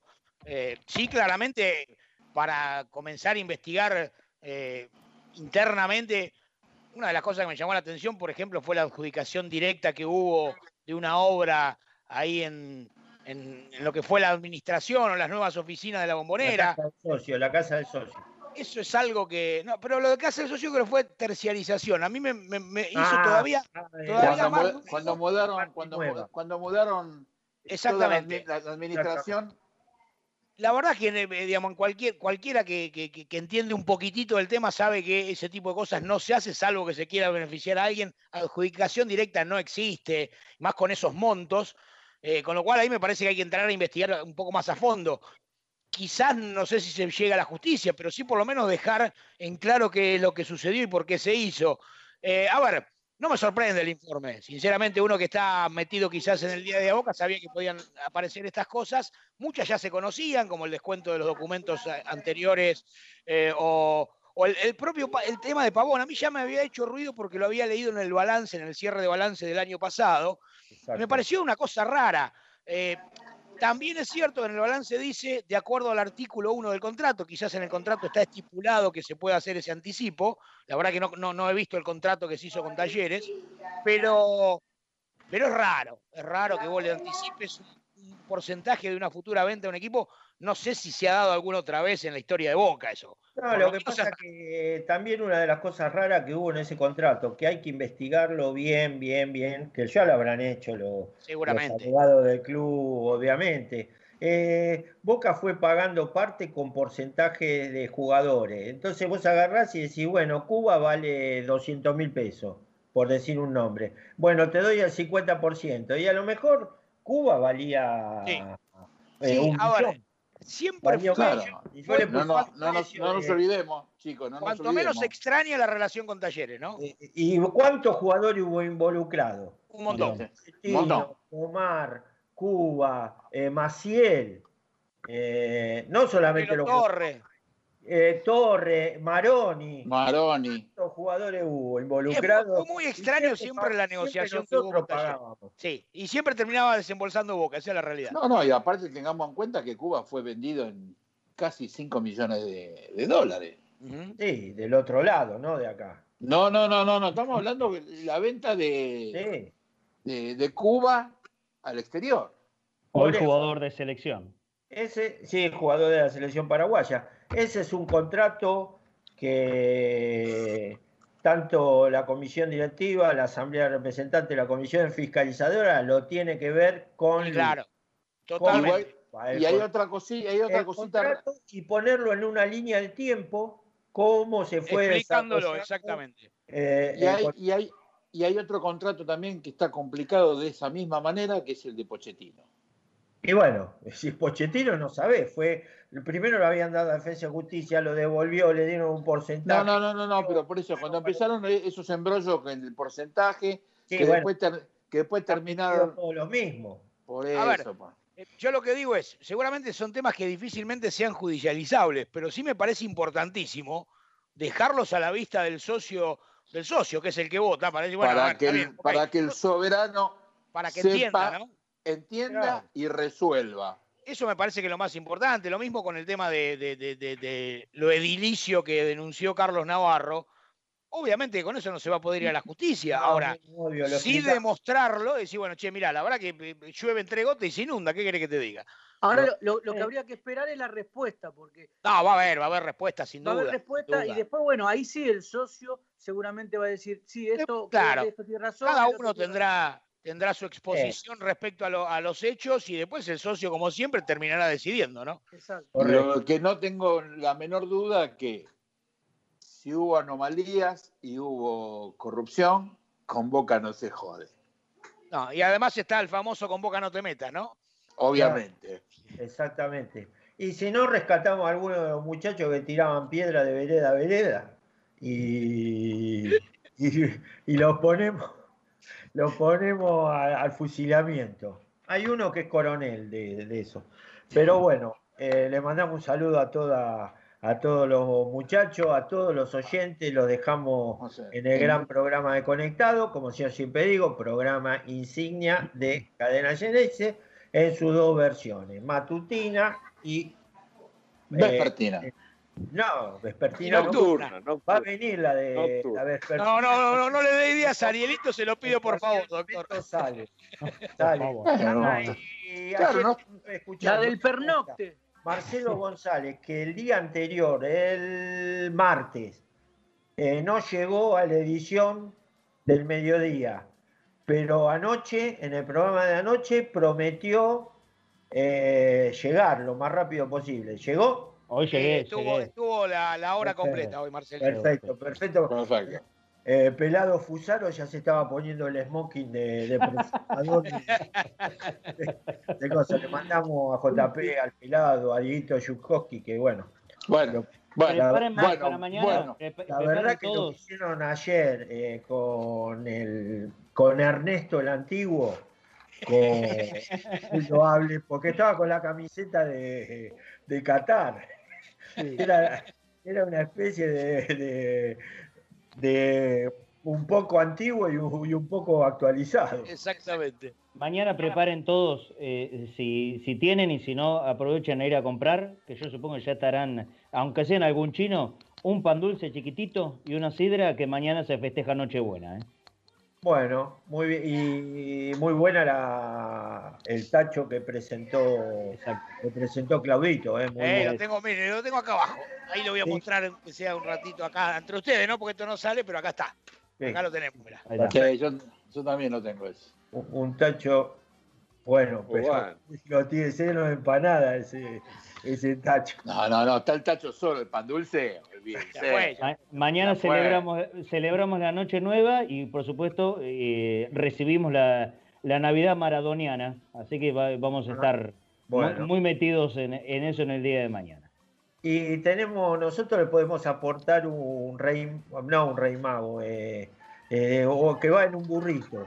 Tenemos un compañero que tiene una foto en un burrito. El Ajá. burrito medio, medio como- Yo después se las voy a mandar por privado. No, no, no que sos vos, Curly. Eh, Obvio. o sea, era- Pobre mula. ar- arrancó mula y cuando llegó era camello. Yo eh, creo que era serpiente, iba arrastrándose. Es más, Jean Paul ya hasta editó el sticker y todo. Exactamente, exactamente. Bueno, muchachos, Bueno, gente. gran programa. Saludos Gracias. a todos. Abrazo grande. Programa. Un saludo para toda la Voy familia de, saludo Pablito. Para, Pablito Male, ¿no? Este, Sí, sí, que le dedicamos el programa. eternamente en el recuerdo. la mamá que nos estuvo escuchando, así que un beso grande a Lidia. Un besito a Lidia. Chau, chau. Chao, chao, chicos. Buen programa. Gracias. Mi borracha volvería.